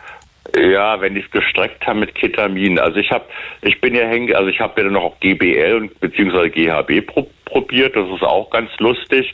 Es war die die die die ähm, dieses Liquid Ecstasy, diese Verwaltung. Genau, ich wollte gerade sagen, also ja. das, wenn du sagst, es ist ganz lustig, aber es ist halt vor allem Ja, G wenn- ist wenn halt man- die Droge, weiß, mit der man- ähm, Ja, weil, ja. weil, weil, weil derjenige, der das dir in Glas schüttet, garantiert nicht weiß, wie viel er dir da reinschütten soll. Aber wenn du das mit Kumpels mal so ganz langsam ausgetestet hat, weil der sich auskennt, Mhm. dann kann man sich da, dann weiß man auch ungefähr, ab welcher Menge penne ich nach zehn Minuten ein oder ab welcher Menge bin ich noch äh, die nächste Stunde einfach nur kuschelig drauf. Das ist, ich meine, das ist ja das, was man will. Also das ist ja das bei GBL, GHB, das ist eine Kuscheldroge. Wenn man so gering dosiert, das ist eine Kuscheldroge, ganz einfach. Ich habe es gerade verwechselt. Hier steht, da hat jemand MDMA zum Drug-Checking gegeben und Ja. dann haben sie festgestellt, es ist einfach eins zu eins Ketamin gewesen. Ach so. Es Nee, war ich kein bin, MDMA, sondern Ketamin. Ja, und ich bin dann hängen geblieben leider bei Kokain, was ich dann dummerweise eben äh, Das ist das, was, was ich meine. Auf den anderen habe ich reagiert, so klar in dem Moment, aber so insgesamt hat mein Kopf dann nicht so, mein Gehirn dann nicht so gesagt, oh, brauche ich jetzt ständig und immer wieder oder so. Aber bei Kokain ist es dann leider passiert. Das ist das, was mein Arzt mir prophezeit hatte, weißt du, dass er gesagt hat, du, du bist noch nicht da, aber pass schön auf und hm, so, dann ist es halt passiert. Und weggekommen bin ich auch, Gott, Gott sei Dank ganz alleine, weil die Scheiße hier in Berlin einfach immer mehr gestreckt wurde. Und äh, ich bin dann auch mal, weil das zu viel war, bin ich, habe ich selber einen Notarzt gerufen. Die haben mich dann ins Krankenhaus verfrachtet, Blutabnahme und so. Haben natürlich gefragt, was war denn das jetzt und so. Da habe ich gesagt, es war eigentlich nur Kokain. Mhm. Und dann meinten die, nee, nee, nee. Also laut der Blutuntersuchung war da äh, nur 40 Prozent Kokain und der Rest war MDMA. Und die Kombination ist halt auch nicht ohne. Ist es eigentlich so, dass wenn man dann den Notarzt ruft und im Krankenhaus gefragt wird und diese Blutanalyse mhm. passiert, dass mhm. die die Polizei verständigen dürfen? Nee, ne? Hm, also da ich, da sie mich alleine vorgefunden haben, ich war auch, ich war auch alleine, weil Koks habe ich ja dann tatsächlich alleine konsumiert und nicht äh, zu zweit, zu dritt oder so. Da ich das alleine konsumiert habe, alleine aufgefunden wurde, also ich die Tür ja auch noch aufmachen konnte und die mich verfrachtet haben, hat, sahen die da jetzt nicht die Notwendigkeit. Wenn da noch eine zweite Person in der Wohnung gewesen wäre, dann hätten sie das machen müssen. Okay. Deswegen, ja. deswegen, ich war mal, ich war mal auf einer Party und da hat irgendwann mal einer gesagt, oh Gott, oh Gott, äh, wir sind ja doch nicht gerade wenig hier auf der Party und wenn sich hier einer abschießt, äh, dann bin ich hier aber ganz schnell weg. Ich will hier nicht, äh, wenn der Krankenwagen kommt, noch hier auf die Polizei warten müssen. Ja, du, so. also es gibt, genau, es gibt immer die eine Person, die komischerweise ganz schnell weg muss, wenn dann irgendwie. Ja, ja. Ja, ja, ich habe dann hinterher auch äh, mitgekriegt, warum der ganz schnell weg musste, weil er selber Rechtsanwalt war. ja, oder irgendwie Richter oder ja. Staatsanwalt, ja, ja. Äh, im naja, Ermittler im Drogendezernat. Der, der, der eine, mit dem ich mal mit äh, auf einer Party war, äh, es war im Ausland, war nicht in Deutschland, und er selber kam auch aus dem Ausland und er war selber äh, Kinderchirurg und hatte seinen seinen aus der Klinik bekannten Anästhesisten dabei. Und die hatten ja alles dabei im Ärztekoffer, ne? Die hatten ja alles dabei. Und die wissen vor allem auch, wie man damit umgeht, oder? Genau. Ist das und auch ein Klischee? Es kann ja auch sein, dass Menschen, die Mediziner mhm. sind, durchaus auch absolut außer so Kontrolle viel. sind. Ja, ja, ja gibt es vielleicht auch. Also und äh, zu dem, zu dem äh, Moment, äh, wie viele Leute hast du schon verloren, muss ich leider sagen, drei verloren. Einer äh, mit einer starken Psychose in einer Psychiatrie für drei Jahre gelandet. Und beim vierten ist nicht ganz klar, wo der abgeblieben ist. Da wissen wir gar nichts. Warte mal. Drei Leute? Also wie viele davon leben noch? Nee, drei Leute sind, sind gestorben tatsächlich. Das ist einer, das war einer aus Stuttgart, das war ein Berliner und der dritte, auch ein Berliner, genau. Das war Überdosis der, der, alles. Ja, welche weiß ich jetzt nicht. Ich war ja nicht mit im Krankenhaus und so und ich habe das dann nur aus den Kreisen gehört, wo vielleicht einer ein bisschen besser befreundet mit denen war. Und ähm, ja, also drei sind tatsächlich gestorben und also wo ich denke, weil ich weiß, dass die auch alle Kokain konsumiert haben, dass die auch mal Scheißzeug hatten, so wie ich, und es dann aber nicht wie ich geschafft haben, ans Telefon zu gehen. Ja, mhm. also ja. Und durch, durch diese Scheißmischung, und mir war das schon vorher so ein bisschen aufgefallen, auch selber, dass irgendwie war das so ein bisschen komisch und so. Und dadurch habe ich dann halt ausgesetzt, habe dann aber wieder mal probiert, bin also quasi wieder rückfällig geworden, wieder beim gleichen Taxifahrer, wobei ich zu dir sagen muss, mein Taxifahrer ist unter zwei Portionen Strich 160 Euro nicht zu mir gekommen. Für 50 Euro wäre der nicht hierher gefahren. Ich ähm, spreche jetzt hier nur von Erfahrungen aus dem Freundeskreis ja, und ja. aus der also Clubszene und also ja. um also um das mal zu entanonymisieren, ist, also wenn man es sind meistens jetzt irgendwie Konzertkontext in Kreuzberg, mhm. Friedrichshain, also irgendwo, wo die eh gut, unterwegs die, sind. Ne? Wenn, also wenn, die, wenn die zu einer Sammelbestellung gerufen werden, dann klar, dann äh, kommen die auch für 50 Euro. Aber wenn ich den für mich hier alleine, für mich nach Hause geholt habe, ne, weil ich das ja dann dummerweise auch alleine konsumiert habe, das ist so scheiß Kokain, dann ist ja unter zwei Portionen, Strich zwei Gramm, was tatsächlich aber auch nicht zwei Gramm waren. Aber es waren dann halt 140 oder 160 Euro, ne? Ja. Und drunter ist der nicht gekommen. Weil ich mir auch mal gesagt habe, ja, äh, heute nur eine Portion. Da sagt, nee, mache ich nicht. Komme ich nicht. Und lohnt sich die Anfahrt nicht? Wollen Sie die Anfahrt Ja. extra zahlen noch? Ja, weil er auch nicht im Prenzlberg gewohnt hat, sondern keine Ahnung, wo der herkam. Aus Mitte, Kreuzberg, äh, keine Ahnung, wo der herkam. Frank, ähm, Ja. danke für deine Erfahrung. Ähm, Ja. Das ist wertvoll. Ähm, Ja, würdest wie, wie du gesagt, wenn man merkt, dass irgendwas komisch ist, also wie gesagt, nicht nachschmeißen, weil man denkt so, äh, funktioniert gerade nicht, hau mal noch nach oder so, bitte, bitte nicht machen. Nee, also ganz, ganz klar. Und wenn irgendwas komisch ist, äh, im schlimmsten Fall, wie gesagt, alle Leute rausschmeißen aus der eigenen Wohnung, wenn es in der eigenen Wohnung ist und dann steht vielleicht einer vor der Tür und wartet noch ab anonym, bis die, bis der Krankenwagen kommt und guckt halt noch zu, dass da sicher ist, dass du auch gut wegkommst. Aber äh, ja, nichts nichts ist schlimmer als zu sagen, so ich traue mich nicht hier anzurufen. Das ist das Schlimmste. Apropos Krankenwagen, Johann aus Kiel hat gerade geschrieben, komm gerade von einem Rettungseinsatz im Drogenmilieu im Problembezirk, leider zu spät, keine Rettung mehr möglich. So viel dazu. Ja. Oh, ja, schade, ne? Frank, eine gute Ja. Nacht, danke dir, bis bald. Ja, wünsche ich dir auch. Komm gut nach Hause nachher, ne? Danke, ciao. Tschüss. Der auf Fritz, heute sprechen wir über illegale Substanzen, über illegale Drogen, über illegalen Drogenkonsum. Was habt ihr schon genommen? In welcher Häufigkeit? Zu welchen Anlässen? In welcher Stimmung? Was hat es mit euch gemacht? Was hat es mit den Menschen um euch herum gemacht? Was hat es mit Freundschaften oder auch Beziehungen gemacht? Habt ihr Menschen schon durch Drogenkonsum verloren? Ähm, habt ihr vielleicht auch schon Freundschaften gekündigt, weil ihr gemerkt habt, da ist jemand so abgedriftet, einfach in diesem Nachtclubleben-Bereich oder auch vielleicht ein massives Crystal Meth-Problem, ähm, dass ihr gesagt habt, ich kann diese Freundschaft nicht mehr weiterführen. Erzählt uns davon. 0331 70 97 110. It's Fritz. It's Fritz.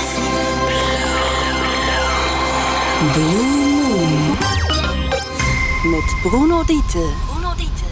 Heroin, Ecstasy, Cannabis, Kokain, Meth, MDMA, Ketamin. Das sind alles illegale Drogen. Und wenn ihr die schon mal genommen habt, dann erzählt uns davon. 0331 70 97 110. Wir haben noch, ja, gute 20 Minuten Zeit hier im Blue Moon mit euch in eurer Sendung. Das ist ja eure Show hier für euch über äh, Studio-Message, über die Fritz-App natürlich auch per Telefon, über eure Erfahrung mit illegalen Drogen zu sprechen, mit den harten Drogen. Ihr könnt jederzeit euch einen anderen Namen überlegen, wenn ihr uns erzählen wollt von Erfahrungen mit Drogen oder dem Umgang mit harten Drogen, aber euren Namen nicht im Radio hören wollt, dann sucht da einfach an, ruft da an und wir suchen uns einen für euch aus oder andersrum. Und ähm, ihr könnt uns auch einen anderen Ort nennen. Ihr müsst nicht den Ort nennen, wo ihr wirklich herkommt. Das können wir alles machen, denn ich möchte eigentlich von euch hören, mit welchem Gefühl, ähm, vor allem aus welchem Grund ihr harte Drogen nehmt, was der Anlass dafür ist. Raimund hatte vorhin angefangen, er versteht gar nicht, dass Leute Drogen nehmen. Äh, Aber ich kann es schon nachvollziehen. Aber was ist der Grund, dass ihr Drogen probiert habt, vielleicht auch härteres Zeug, abgesehen von Cannabis und Alkohol? Was waren die Anlässe dafür? Ähm, wie seid ihr da rangekommen oder kommt ihr auch ran?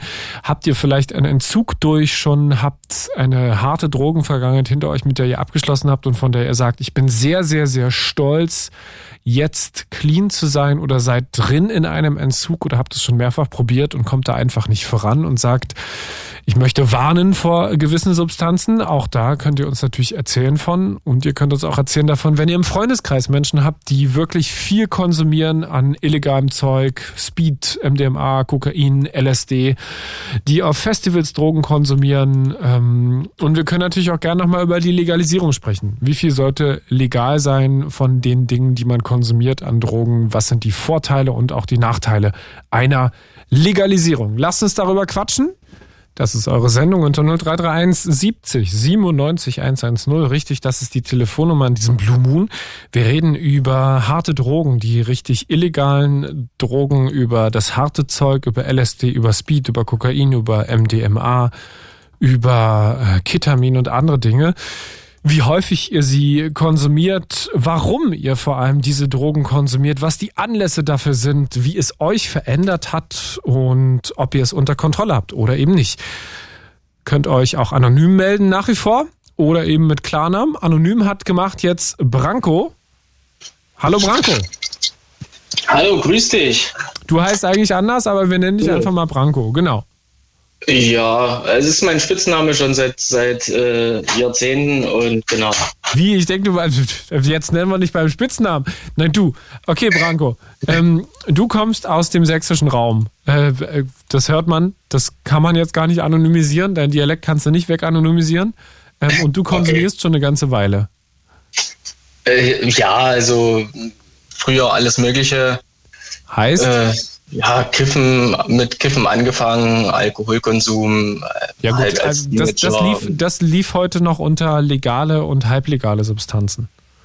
Genau, genau. Also, aber auch äh, dann mit 18, ab 18 dann auch ähm, alles mögliche mal ausprobiert, alle möglichen chemischen Drogen, die es so gibt.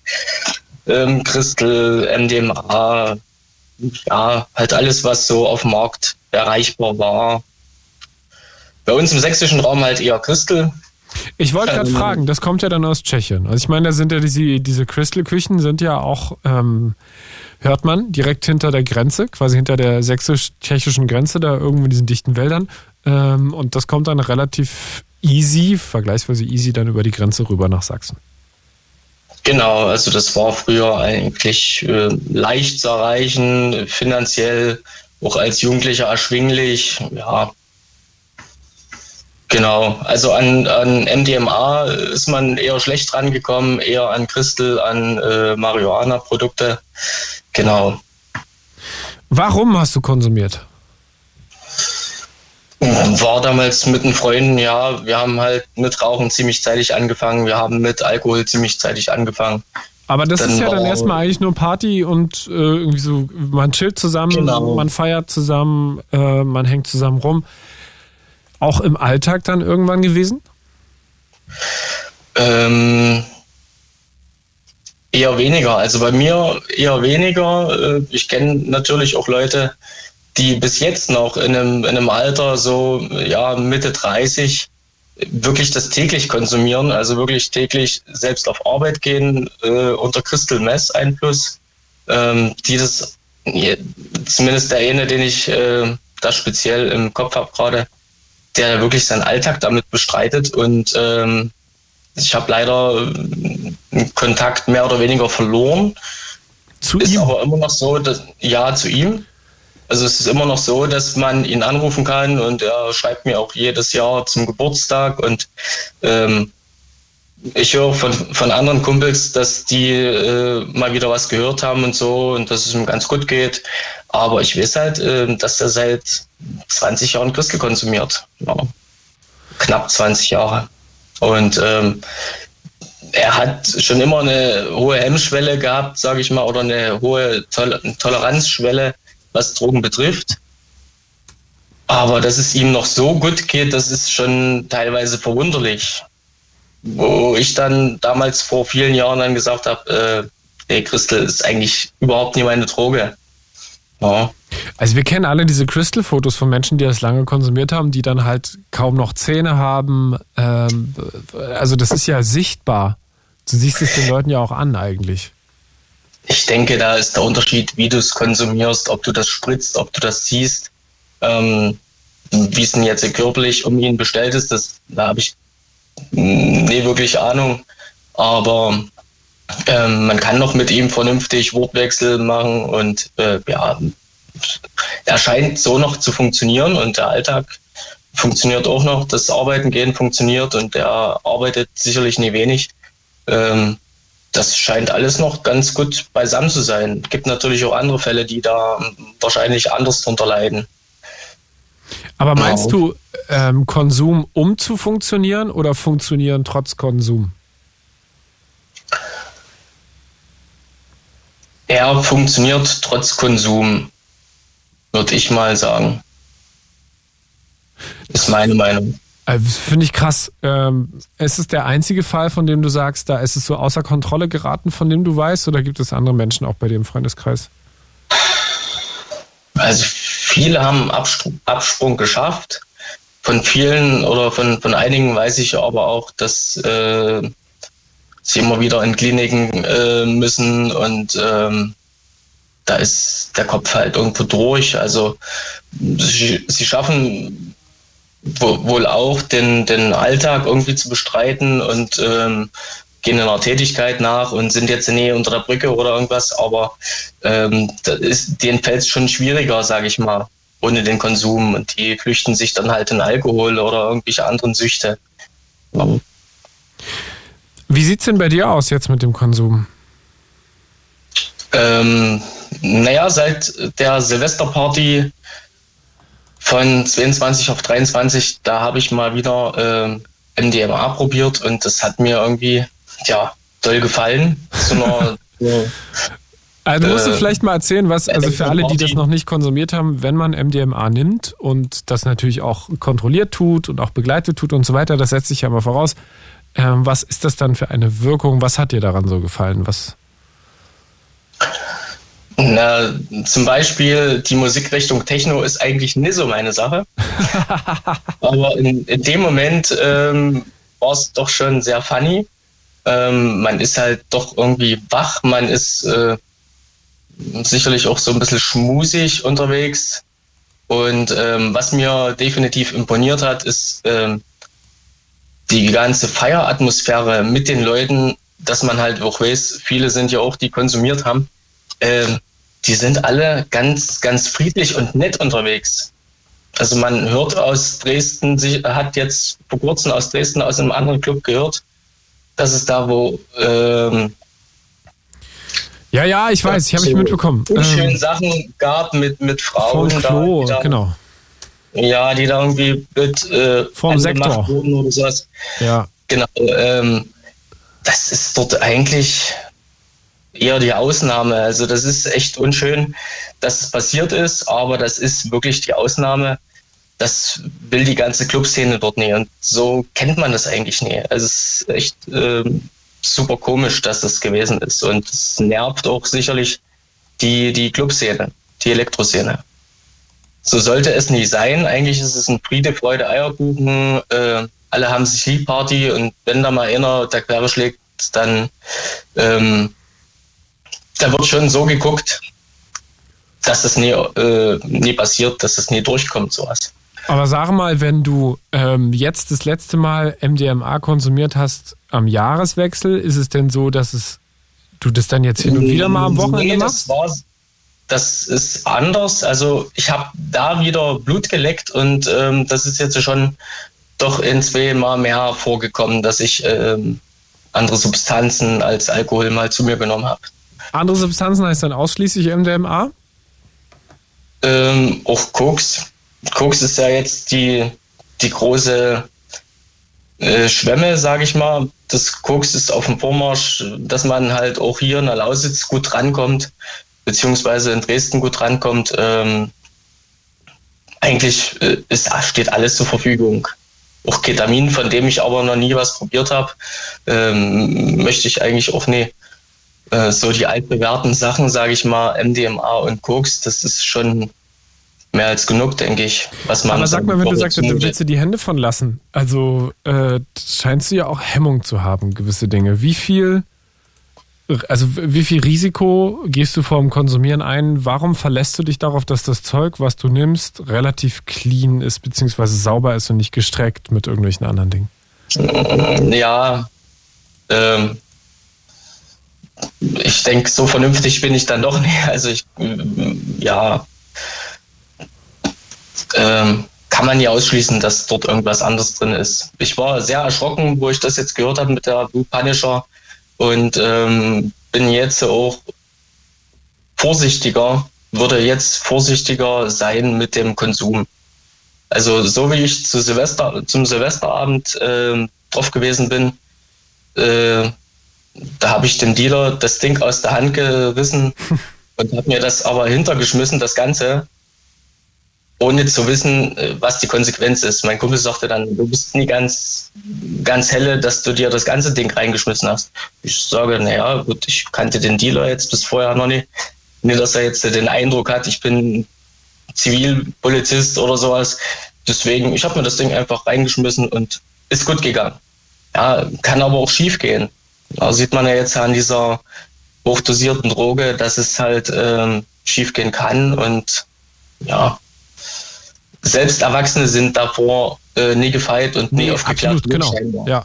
Also wenn wir von genau. Wirkstoffverzehnfachung sprechen, wie es bei dieser Blue Punisher Geschichte ja ist, also verglichen zu so 90er Jahren, ja. ähm, dann ist es schon krass, weil das ja auch für Erwachsene bedeutet, dass man zum Beispiel so eine ganze Pille, wenn man die schmeißt, dann ist halt auch schnell Ende Gelände. Das würdest, Du denn, würdest du denn so ein Drug-Checking nutzen? Also würdest, wenn dir das jemand anbieten würde, würde es dich mehr interessieren einfach? Ja, ich denke schon, ja. Ja. Ist halt schwierig, äh, wie ihr erst schon festgestellt habt, äh, dass man die ganze Pille abgeben müsste. Äh, ja, ist halt schwierig. Oder man verlässt sich natürlich auf die Leute, ähm, die das selber schon eingeworfen haben. Ja, sei mal vorsichtig, die ist ein bisschen, äh, bisschen sehr krass. Machen mal, mal bloß eine halbe oder eine Viertel. Äh, ja, also seitdem, auf, also seitdem, seit, seit, seit dem Silvesterabend ähm, nehme ich auch erstmal eine halbe und gucke mal, wie es ist. Und habe dann beim letzten Mal auch festgestellt, oh, das ist doch ganz toll. Also eine ganze werde ich vielleicht nie ganz so gut bekommen wie zu der Silvesternacht. Deswegen alles immer mit Vorsicht. Allerletzte Frage ja. noch. Hast du immer jemanden, Branko, der sich da, also der äh, auf dich guckt, beziehungsweise dass ihr aufeinander guckt oder konsumierst du auch alleine? Äh, letztens war es so, dass mein, äh, mein Kumpel, mit dem ich immer weggehe, dass er halt ähm, nie zu der Location mitkommen wollte. Ich habe dann, war dann quasi alleine, aber ja, im Club ist man halt nie ganz allein, aber ich würde mich jetzt nie zu Hause hinsetzen und mir irgendwas reinpfeifen. Also das definitiv nie, wenn dann halt nur zum Anlass. Okay. Irgendwo Anlass, Party, die Location, da will ich, da will ich hin. Und genau. Branko, danke dir. Danke, ja, dass du uns noch mal ein bisschen mit, mitgenommen hast in die Dresdner Szene. Soll ja ganz gut sein ja, auch da. Gute Clubs. Je, ja, ja, ist es auf jeden Fall. Und ich hoffe, dass ähm, das nie kaputt gemacht wird durch Sturmfriede, durch Leute, die sich dann halt nie unter Kontrolle haben. Und ähm, der Club, der ist auf jeden Fall, den ich da, äh, in den ich da gehe, der ist da wirklich vom Allerfeinsten. Da habe ich dann auf der Toilette gelesen, ja, äh, die Trinkgelder, die, die die Leute einnehmen, der Veranstalter einnimmt, die werden dafür gesammelt, falls einer mal nicht von der Party eigenständig nach Hause kommt, wird für ihn von dem Trinkgeld ein Taxi gerufen. Stark. Das muss man definitiv äh, mal unterschreiben. Das habe ich so noch nie gehört. Äh, das ist wirklich eine starke Sache. Also da wird keiner in Ruhe gelassen, keiner irgendwo liegen gelassen in der Ecke. Da kam dann letztens, wo es dann mal der Fall war, dass es eben nicht ganz so gut gegangen ist, kam sofort ähm, die Crew und hat ihm da helfen wollen und hat ihn eine Stunde betreut. Locker eine Stunde und ja, alles schick. Branko, danke dir. Eine gute Nacht und bis bald. War ein schöner Blue Moon, ähm, ist eigentlich viel zu kurz gewesen. Ach du, die also zwei vielleicht, Stunden. Vielleicht du. macht ja noch mal einen schönen. Machen wir noch mal, versprochen. Zu dem Thema. Danke Alles dir, klar. bis bald. Gute Nacht. Schöne Abend. Jo, tschüss. Das war der Blue Moon zum Nachhören in der ARD Audiothek, also da, wo es Podcasts gibt, auch sonst. Ich bin Bruno Dietl. Eine gute Nacht. It's Fritz.